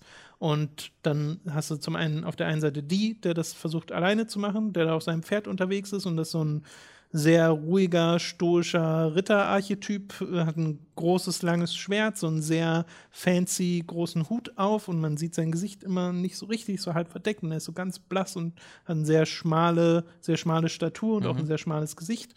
Äh, sieht aber super cool aus. Also generell die Designs sind echt top. Und das Ursprungsdesign von Vampire Hunter, die stammt sogar von dem Zeichner, der auch die Logos macht von Final Fantasy. Die Logos? Ja. Vampire Hunter die. Ich wollte das. Ach so, oh Gott, das, habe ich gerade einfach nicht verstanden. Entschuldigung. Aber diese, dieses Art-Design ist ja sehr ja. eigen. So. Und ja. äh, das erkennt man so ein bisschen in dem Film auch wieder, aber wirklich nur so ein bisschen. Am meisten erkennt man es auf den äh, Artworks die zum Beispiel auf den Büchern drauf sind, weil Vampire Hunter, die ist zum einen gibt es Mangas davon, aber was glaube ich sogar noch viel größer ist, ist sind diese Romanreihen. Da gibt es wirklich Okay. unzählige. Und das war ein Film, keine Serie, ne? Das, was ich jetzt geguckt habe, war ein einzelner Film, Ja. Der auch wirkt, als hätte ich eine Serie davor verpasst, Okay. weil du so reingeschmissen wirst in das Universum. Es wird halt nicht viel erklärt. Mhm. Die ist einfach so, wie er ist. Der macht das schon eine Weile, so wie es aussieht. Und diese Söldnergruppe, äh, bei der hatte ich jetzt nicht das Gefühl, dass man die vorher kennen sollte oder so, äh, die wird schon so eingeführt, wie es auch normale, normal ist in einem Film, wie Charaktere eingeführt werden. Und man kann den auch so gut gucken, man bekommt das alles so nebenher mit, was man halt wissen muss, um den Plot dieses Films zu verfolgen. Und ich mochte den insgesamt ganz gern, weil der so ein paar Vampir-Stereotype aufbaut und sie dann aber auch gern wieder äh, äh, bricht. Allein diese Beziehung zwischen der Entführten und dem Vampir steht zentral im Plot, ohne dass da jetzt so viel Screentime drauf verwendet wird. Und ansonsten hast du halt diese Reise von äh, die, der da durch irgendwie eine Wüste geht, in der dann riesige Rochen über die Dünen äh, äh, springen. Also du hast ein paar sehr tolle visuelle Momente drin. Einer der besten Shots überhaupt so in Anime, den gibt es relativ am Anfang, wo einer der Söldnergruppe auf die schießt, weil sie den für einen Feind halten. Und er fängt diesen Pfeil dann aber auf und steht so vor Mond auf einem Berg und sein Pferd äh, bäumt sich so Mhm. auf und sein Umhang flattert im Wind und du hast so einen Zeitlupenshot. Sieht so gut aus. Mhm. Also generell, ich mag auch den Artstyle dieses Films sehr gern und mochte auch das Ende, wo es hingeht, so, so eigenartig es dann auch an manchen Stellen wird. Aber es sind auch viele Klischees drin, so dieses, ah, er ist halt der stoische Typ, der nicht über seine Gefühle spricht und dann spricht er aber doch irgendwann über seine Gefühle, weil er sich mit einem Charakter ein bisschen anbandelt. Äh, schade fand ich, ich habe mir so eine UK Blu-ray importiert. Da war nicht die japanische Sprachausgabe drauf. Das ist übrigens ein Skandal. Die Synchro ist halt nicht so wahnsinnig gut, weil der Sprecher von die halt so, so runtergefahren ist und immer so sehr gelangweilt redet. Und es klingt, es soll so unaufgeregt klingen und cool klingen, glaube ich auch. Klingt aber wirklich gelangweilt. Okay. Oh, ja, so, das ist so ein bisschen, hm, das funktioniert halt nicht so ganz. Äh, das ist ein bisschen schade. Da hätte ich, glaube ich, die japanische, äh, den japanischen O-Ton lieber gehabt. Nichtsdestotrotz ein schauenswerter Vampirfilm, wenn jetzt kein, also ich habe den jetzt nicht irgendwie als großartig oder umwerfend empfunden, aber doch als sehr gut. Mhm. Okay. Wir machen weiter mit zwei Filmen von Satoshi Kon, nämlich zum einen Perfect Blue und zum anderen Paprika. Die haben wir beide in der letzten Woche nachgeholt. Mhm. Den einen, nämlich Paprika, haben wir zusammengeschaut. Perfect Blue haben wir unabhängig voneinander geschaut. Genau. Ähm, was für Filme? Also ich will, ich will mal kurz bei Perfect Blue bleiben, weil Mhm. die, ich glaube, da gemeinsam darüber zu reden, ist ein bisschen schwierig, weil das dann doch sehr unterschiedliche Filme sind, obwohl sie diverse Gemeinsamkeiten mit sich tragen. Ähm, also Perfect Blue war der erste Film, den wir davon gesehen haben. Äh, und es war auch der erste Film, den ich allgemein von Kohn gesehen habe. Spricht Kohn aus, richtig, oder? Satoshi Kon hätte ich jetzt gesagt, ja. Äh, Weiß es aber nicht ja, hundertprozentig. von dem, von dem Regisseur war das Ja. der erste Film, den ich gesehen habe und habe sofort gemerkt, so, oha, da habe ich ganz schön was verpasst in meiner Mhm. äh, Anime-Historie, weil es war ein sehr einzigartiger Anime-Film. Äh, es war ein sehr anderer Anime-Film, als ich ihn erwa- erwartet habe und es war ein extrem einflussreicher Anime-Film, weil ich ganz viel Hollywood dort wiedererkannt habe. Also nicht in dem Sinne, dass dieser Film Hollywood imitiert hätte, sondern dass ich sehr viele Themen, sehr viele Inszenierungsarten aus Hollywood, die ich gerne mag, so ein bisschen hier drin wiedererkannt habe. Ähm, wenn, also, ne, der, der Mindfuck ist ja ein sehr gern gesehenes äh, Plot-Element, ne, wa- was man sehr einfach visualisieren kann und wo man einfach genau jeder weiß, was du meinst, wenn du sagst, das war ein krasser Mindfuck so. Ähm, und ich habe das Gefühl, dass in der Art äh, Weise, wie Mindfucks inszeniert werden und so vor allen Dingen Geschichten, wo du nicht immer genau weißt, was echt und was nicht e echt ist, in ihrer Inszenierung in Perfect Blue oftmals ihren Ursprung finden. Ähm, ich hatte damit verdammt viel Freude, weil es ein Film ist, wo man wirklich nicht weiß, wo der hingeht. Und das hat man sehr, sehr selten nur. Der Film ist in der zehnten Minute ein komplett anderer Film, als er in der 40. Minute ist und dann wieder als in der 70. Minute. Äh, aber er wirkt nie, als ob er jetzt Sprünge schlägt, ja, dass du sagst irgendwie, oh, was, wieso sind wir jetzt plötzlich hier angekommen, sondern es ist, wie ich finde, ein sehr stetiger Abstieg in diese anderen Welten, in die du dann hineinsteigst. Und äh, mich hat der da komplett mitgenommen. Ich war da sehr begeistert von. Mhm. Vielleicht erstmal, worum es überhaupt geht in dem Film. Äh, es geht um so einen J-Pop-Idol, äh, die ja in Japan generell ein ganz großes Ding sind. Und da geht es speziell um eine Gruppe aus äh, drei Personen, aber der Film fokussiert sich auf die eine und die will eigentlich aufhören mit dem J-Pop-Dasein und will Schauspielerin werden. So. Und, das ist alles aber in einem kleinen Rahmen. Also es ist In einem jetzt kein kleinen Rahmen, genau, Superstar. das war so ein großer Unterschied, weil das habe ich so noch nicht gesehen, dass man, dass es um so eine sehr kleine Gruppe geht, die gerade dabei ist, zu versuchen, erfolgreich zu werden. Richtig, und die schon ihre Auftritte haben, so vor kleinem Publikum Mhm. Genau. und die haben auch schon ihre Fans und sie sagt dann aber, nee, das möchte ich nicht und will dann halt Schauspielerin werden und ist dann auch nicht sofort in großen Hauptrollen drin, sondern hat so eine Rolle in einer äh, äh, in so einem Detective Soap oder was es ist, wo sie halt mal eine Zeile spricht. So. Mhm. Und dann geht es halt noch um ihre zwei Manager, die dann mit ihr versuchen, das Ganze zum Funktionieren zu bringen. Und da entstehen dann so nach und nach Konflikte. Aber der zentrale Konflikt des Films ist der, dass sie aus ihrer J-Pop-Zeit einen Stalker hat, Mhm. der zum Beispiel eine Website führt, äh, in der es um sie geht, die aus, auch aus ihrer Sicht geschrieben ist und das halt ohne ihr Zutun Mhm. stattfindet. Und generell Internet und der ganze Kram, das ist, der Film ist von 98 oder so. Äh, das war da halt, halt alles noch in Kinderschuhen, also noch nicht so, wie man es heute kennt. Ich glaube 96 vielleicht Es gibt sogar. auch so eine ganz niedliche Szene, wo ihre Managerin versucht, ihr zu zeigen, wie das geht mit was ist ein Browser und Ja, so. ja, ja. Und das ist halt ganz witzig, weil das wird ja da, ne, aus heutiger Sicht schmunzelt man darüber, aber damals wurde das ja tatsächlich auch dem Zuschauer da gesagt, Mhm. Genau, weil das eben nicht wahrscheinlich jeder wusste. Ja.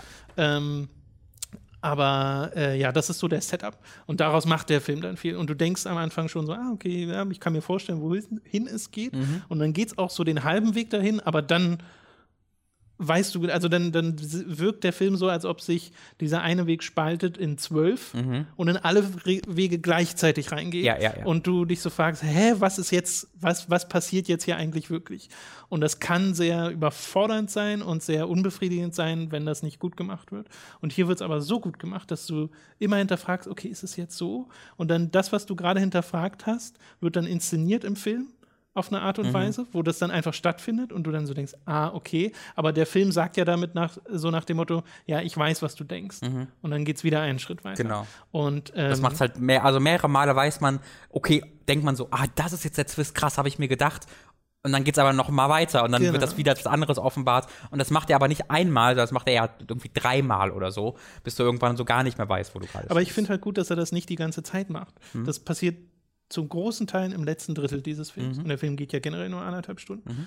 Und das finde ich ist ein sehr gutes Pacing, weil du Ja. sehr viel diese Etablierung hast. Und das macht schon Spaß zuzugucken, weil die Charaktere so funktionieren äh, und der innere Konflikt des Hauptcharakters auch gut funktioniert.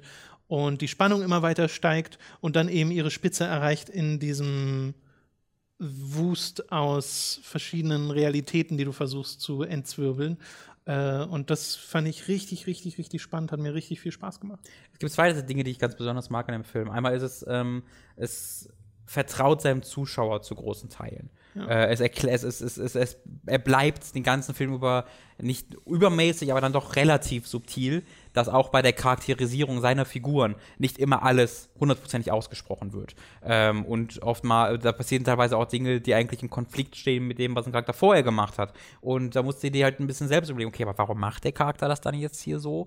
Ähm, und das wird dann, also es ist nie so, dass du dann wirklich komplett auf dem, irgendwie sagst, okay, jetzt verstehe ich gar nicht, warum dieser Charakter das macht. Aber es wird auch nicht alles immer tausendprozentig ausgesprochen, ne? Wie halt in, in der echten Welt, wo auch nicht jeder immer, ich meine Motivation ist folgende, deswegen mache ich das gerade. Ich fühle mich gerade so und so unter Druck gesetzt oder nicht unter Druck gesetzt. So passiert das ja nicht und so passiert das auch da nicht, was ich sehr gerne mag. Äh, und andererseits ist es ein Film, der sich nicht lösen lässt. Also es ist kein Film, wo du ähm, dir danach den YouTube-Channel von äh, Ex äh, Anime Explained anguckst und dann erklärt er dir exakt, was da passiert ist und was die Lösung für diesen Film ist, sondern der Film bietet dir einen Plot, dem du auch gut folgen kannst und der, der sich auch abschließt, wie ich finde. Ähm, aber die, die einzelnen Geschehnisse in diesem Film, die lassen sich nicht so hundertprozentig aufdröseln und erklären, also dass du genau weißt, der hat das und dies und das gemacht, sondern da bleibt ein Fragezeichen. Äh, und dieses Fragezeichen bleibt halt sehr bewusst da, ähm, weil es halt ein Film ist, der sich, der viel auf einer thematischen Ebene funktioniert. Ähm, der Film ist jetzt nicht so, dass es nur um den Plot gehen würde, sondern es geht hier ganz viel um übergreifende Themen und um die Charaktere, wie sie damit umgehen äh, und dass du dann 100%ig den Plot von A, B, C bis zu Z komplett ähm, erklären kannst, ist gar nicht so die Hauptsache in dem Film, was ich sehr gerne mag. Ja, naja, du hast halt Interpretationsspielraum, ne? Ja. Und da kann man wahrscheinlich an verschiedene Arten ansetzen. Ich habe das jetzt auch nicht groß gemacht, also ich habe jetzt nicht mir irgendwie andere Erklärungen dieses Films angeguckt, sondern das für sich gelassen. Ja, weil der, also, das ist ja die Sache. Also, da, da gab es ein sehr, sehr gutes Video vor ein paar Wochen zu, von äh, Folding Ideas zu Annihilation. Okay. Ähm, das war so ein bisschen der Aufhänger, aber es ging, also er hat den Film Annihilation als Aufhänger benutzt, aber der Punkt, den er versuchte zu machen, war, ähm, dass bei vielen Filmen, und Annihilation ist einer der Filme davon, und ich würde auch auf jeden Fall äh, Perfect Blue dazu zählen, ja, Perfect Blue dazu Perfect zählen, ähm, dass hier eine Analyse des Films allein auf einer geschichtlichen Ebene, auf der, auf der Plot-Ebene nicht das ist, also das wäre keine Analyse des Films, weil das, da müsstest du sehr viele Dinge ignorieren, die in diesem Film passieren. Äh, es mag sein, dass auf einer thematischen Ebene sich das alles nicht einhundertprozentig rational erklären lässt. Aber auch das ist der Punkt vom Film vielleicht ein bisschen.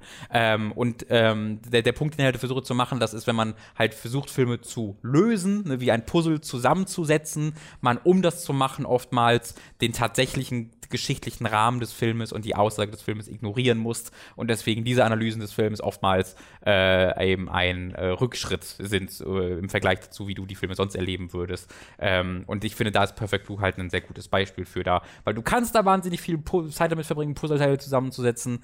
Ähm, besser machst den Film nicht dadurch. Hm. Ja. Ja, ich finde es generell ein bisschen schade, wenn man irgendwie einen Film sieht und direkt danach sich die Meinung anderer dazu anhört. Oder Erklärungen anderer dazu Genau, es ist sogar eine Erklärung, also es ist ja noch nicht mal, dass du eine Meinung hören willst, sondern du willst ja die Wahrheit hören. Du, will, du willst ja Genau, sehen, objektiv, Erklär was mir mal, was passiert. ich da gesehen habe. Genau. Weil dann nimmst du, also dieser eigene Aufwand, den man dann aufbringt, um das selbst so ein bisschen Mhm. zu verarbeiten, der ist ja auch was wert. Ja, gehört zu, zu Teilen auch zu manchen Filmen und ich würde Ja. sagen, Perfect Blue ist auf jeden Fall einer davon. Genau. Äh, Also- Mhm. was ich noch kurz erwähnen möchte, äh, ist äh, der, der Anim die Animationsstil, der mir sehr gut Mhm. gefallen hat. Äh, es gibt hier sehr viele Charaktere, die äh, unperfekt sind. Äh, Gerade bei Anime hast du oftmals das Problem, dass alle Charaktere irgendwie einfach perfekt aussehen. Ne? Sieht einfach je, äh, komplett symmetrisch aus und äh, perfekt. Und hier hast du diverse Charaktere, die ähm, einfach so kleine Imperfections haben oder auch große Imperfections haben. Äh, und das mal mochte ich sehr. Äh, und der Animationsstil, abgesehen davon, ist halt ebenfalls überragend. Sie, der Film sieht, ist sehr dunkel, ähm, jetzt also sowohl thematisch, aber als auch farblich, äh, aber jetzt nie so, dass es irgendwie tröge wirkt, sondern immer sehr aus einem Guss und hat mir sehr viel Freude bereitet aus, dem, aus der Sicht. Ja, 10. Okay, Perfect Blue, also schon mal eine dicke, dicke Empfehlung. Und ebenso können wir Paprika empfehlen. Paprika ist so ein Film, ähm, von dem haben wir ja beide schon gehört und auch schon teilweise seit Jahren. Aber alles, was ich immer höre, wenn ich Leute über Paprika sprechen höre oder die das mal so beiläufig erwähnen als Tipp, den man sich anschauen sollte, ist immer nur, guck dir mal Paprika an, das ist total fucked up. Mhm. Und viel mehr kriege ich da nicht mit. Ja. Was dazu geführt hat, dass ich auch nichts wusste über den Film, außer der ist fucked up. Mhm. Und also ja, ist er in vielerlei Hinsicht so, aber ich finde, wenn man nur das sagt über einen Film, dann gibt es mir wenig, an das ich mich so greifen kann, dass mein Interesse weckt, wo ich sage, okay, den gucke ich mir jetzt an. Und ich glaube, das hat dazu geführt, dass ich mir den auch so lange nicht angeguckt habe, Mhm. weil einfach nur zu wissen, der ist fucked up, reicht da irgendwie nicht. Also ich wusste das, Gefühl. tatsächlich noch nicht mal, bis du das vor ein paar Tagen dann mal, Wochen mal erwähnt hattest, ja. Ich wusste halt nichts über diesen Film. Ich kannte das Cover, das war's. Wusste, dass er Paprika heißt. Ah, komisch. Ähm, deswegen, dass er in irgendeiner Art und Weise was äh, da eine, eine einzigartige Geschichte erzählen soll, die dich vielleicht ein bisschen, wie gesagt, Mindfuck ist hier wieder das Wort. Ähm, das wusste ich tatsächlich nicht. Äh, bis du es mir dann erzählt hast, natürlich, äh, dann wusste ich das auch. Allerdings beschreibt das diesen Film nicht gut. Nee, Weil der Film ist sehr viel weniger also Fakt ab, kannst du ja einerseits aus der Sicht äh, erklären, dass äh, das sehr verstörend ist oder andererseits auch, dass es sehr unverständlich ist. Kann man ja aus diesen beiden genau. Sichtweisen interpretieren. Und beides ist zwar schon, also ich weiß, wo es herkommt, aber ich weiß, es, es gab jetzt nie einen Moment in diesem, also der Film ist in dem Sinne Fakt ab oder Mindfuck, wie auch ein Inception in Fakt ab ist. Nur, dass es, finde ich, noch einfacher zu verstehen ist. Ja, also ja. das, was ich, das Bild, was ich vorher von dem Film hatte, war eher, dass es ein Comedy-Film ist und das ist es mhm. ja auch nicht. Äh, und Inception ist eigentlich ne, der Vergleich, der kommt einem da mit am schnellsten, weil zum einen ist es auch im Wesentlichen ein Thriller äh, mit übernatürlichen Elementen und zum anderen ist das Thema ja sehr ähnlich, weil in Paprika gibt es eine Technologie, mit der man die Träume von jemand anderem nicht nur selbst erleben kann, sondern auch aufzeichnen kann. Mhm. Und dann gibt es so Situationen, dass tatsächlich du hast einen Patienten, du hast jemanden, der mit in diesen Traum reingeht und außen jemanden, der wie so ein Operator bei der Matrix äh, mit demjenigen kommuniziert ja. und versucht dann Sachen zu finden und dann halt zum Beispiel psychische Traumata zu lösen. Ja. So, und der Film visualisiert diese Träume halt auf eine Art und Weise, die wahnsinnig kreativ ist. Ja. Und da kommt die Fakt Upness her, weil es wirklich Szenenübergänge gibt, die du kaum beschreiben kannst, weil die so wild sind. Und es fängt halt an mit einem Traum von so einem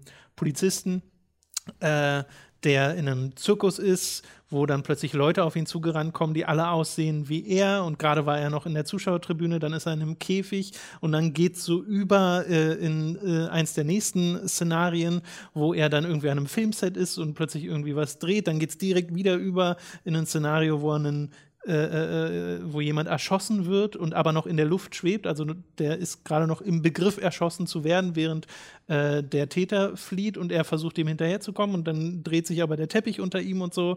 Und das führt dann zum nächsten Szenenübergang. Also da passieren ganz viele wilde Dinge und das ist auf audiovisueller, audiovisueller Ebene allein schon wirklich wahnsinnig toll. Ja. Aber ich finde, der Film ist auch als Thriller richtig, richtig gut, als spannend erzählte Geschichte, die wieder Interpretationsfreiraum lässt, äh, aber gefühlt gar nicht so viel wie ich, Perfect Blue. Ja, ich, also ich würde auch sagen, das ist ein sehr straightforward äh, genau. in, seiner, in seiner Geschichte. Es nutzt halt Träume als Thema und äh, stellt halt Träume sehr ähm, kreativ dar und sehr, unzusammen, sehr zusammenhangslos teilweise dar.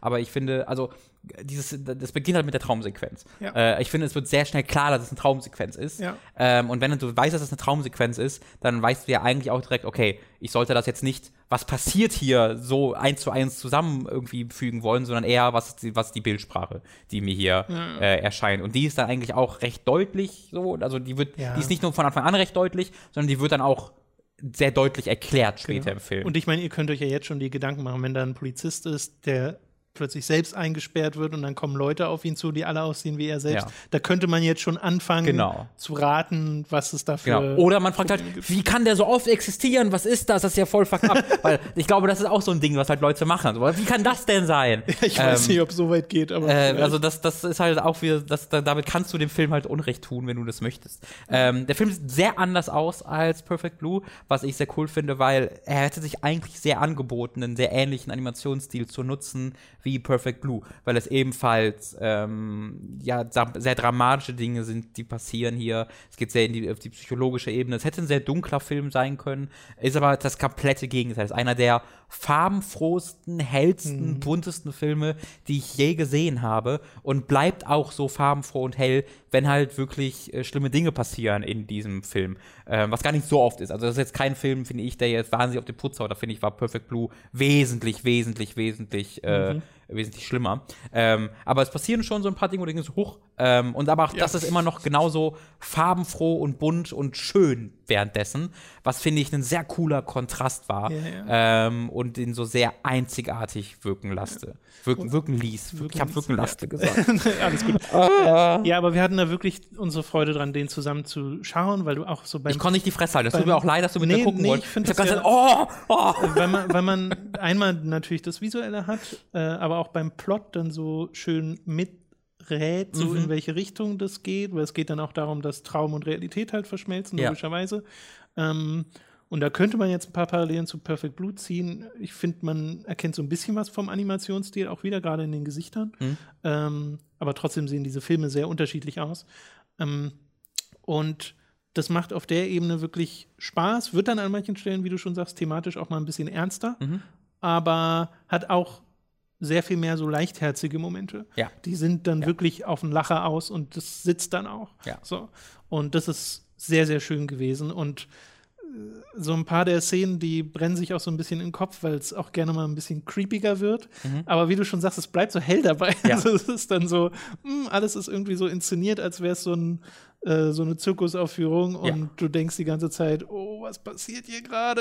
Also wo wir wirklich davor saßen beide und so mh, äh, die Gesichter verzogen haben. Aber Weil da froh, gerade was- so- die Gesichter Ja. verzogen würden. Genau. Ja, weil es auch so gut animiert Es ist. ist, es ist und dieser, es ist einer der schönsten Anime-Filme, die ich je gesehen habe. Es ist absolut unglaublich, Ja. wie gut dieser Film ist. Also ich werde den auf jeden Fall mir noch selbst kaufen und äh, noch ein, zwei Mal gucken, weil das, wie viel da visuell drin steckte, das ist kaum in Worte zu fassen. Den Film muss man sich wirklich als Anime-Fan Anime unbedingt angucken. Äh, was ich sehr gerne mal mochte, war an ähm, Paprika auch, waren die Charaktere.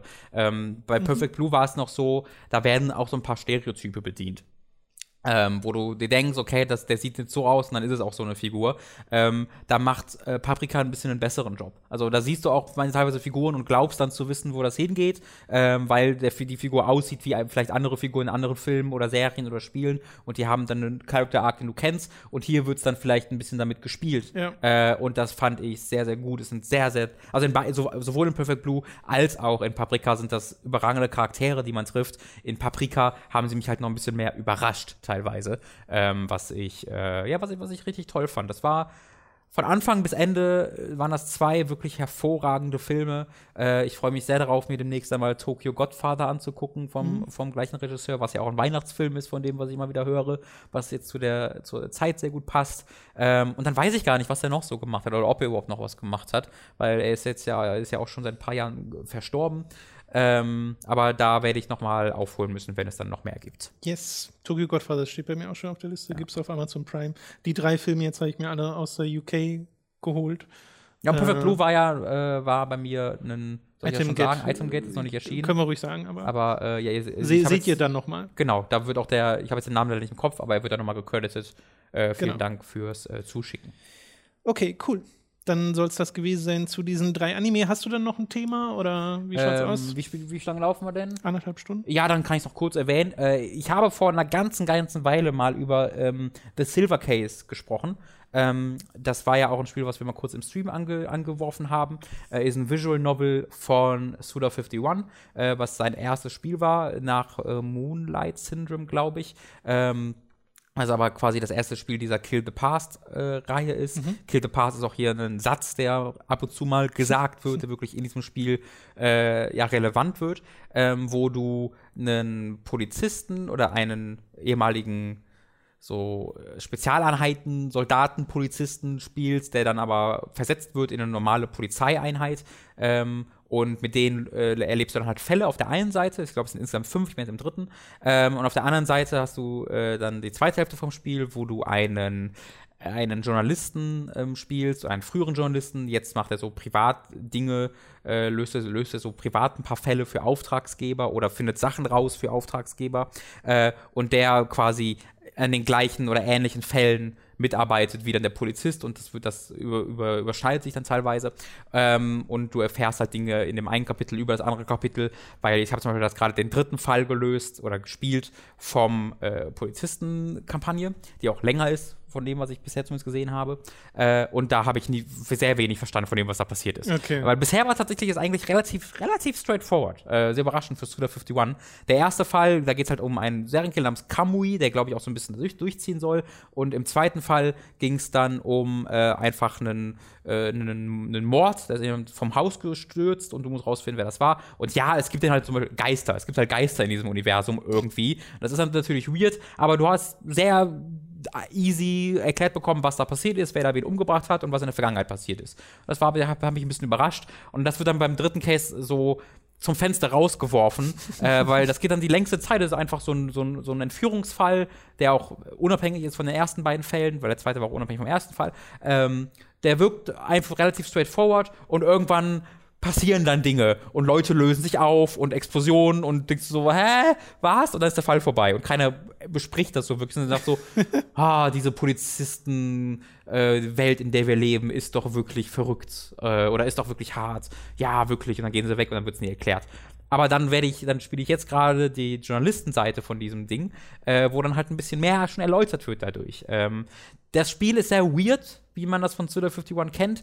Die Übersetzung vor allen Dingen ist so fucking weird. Es ist keine gute Übersetzung, aber es ist auch nicht diese typische ähm, Anime-Übersetzung, wie du sonst hast, sondern das ist eine total seltsame Übersetzung, die ich so noch nie gesehen habe, die oftmals auch nicht so richtig verständlich ist, weil es scheinbar eins zu eins teilweise übersetzt wurde, was da gesagt wird, was aber wunderbar passt zu der Präsentation dieses Spiels tatsächlich. Dass die Leute so weird reden und ähm, sich nicht erklären in der Art und Weise, wie sie reden und dann auch so umständlich Sachen formulieren, passt irgendwie voll gut zu diesem ja. der Geschichte, die sich genauso umständlich präsentiert. Äh, und dann hat es halt deine, die, die, Präsentation wirklich auf einer grafischen Ebene, wo du einen Mix hast aus Visual Novel als Text, aus Anime-Sequenzen animierten, aus Live-Action-Sequenzen, aus Anime-Figuren, die in Live-Action-Umgebungen stehen, ähm, Text, der dann, äh, der dann äh, quasi in großer Variante die Geschichten erzählt, alles Mögliche, teilweise auch einfach nur gezeichnete Standbilder. Ja, und immer so Fenster in Fenster ne? Genau, genau. Ganz einzigartig. Ja.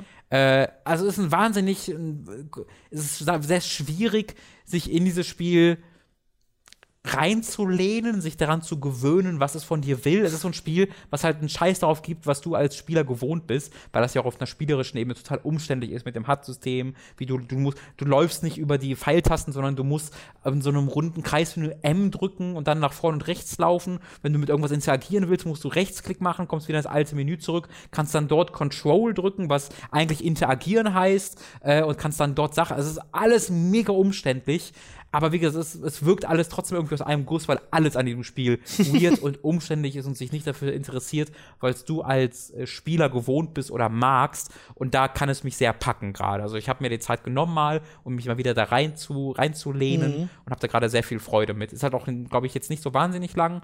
Ähm, ich bin jetzt so fünf Stunden drin. Ich schätze mal, so, so zehn gehen, zwölf. Ähm, und äh, hoffe, dass ich äh, noch vor Weihnachten, bevor ich äh, in die Heimat fahre, es schaffe, mir das eigentlich mal durchzuspielen. Du spielst das auf Steam, oder? Äh, auf Steam, genau, es ja. gibt es auch auf PS4. Mhm. Auf PS4 ist aber komische Framerate-Probleme. Ähm, obwohl es ein Visual so Novel ist. bei dem Spiel? Ja, also der Text erscheint halt nicht flüssig immer mal wieder, sondern so ruckartig und das ist halt kacke. Weird. Ja.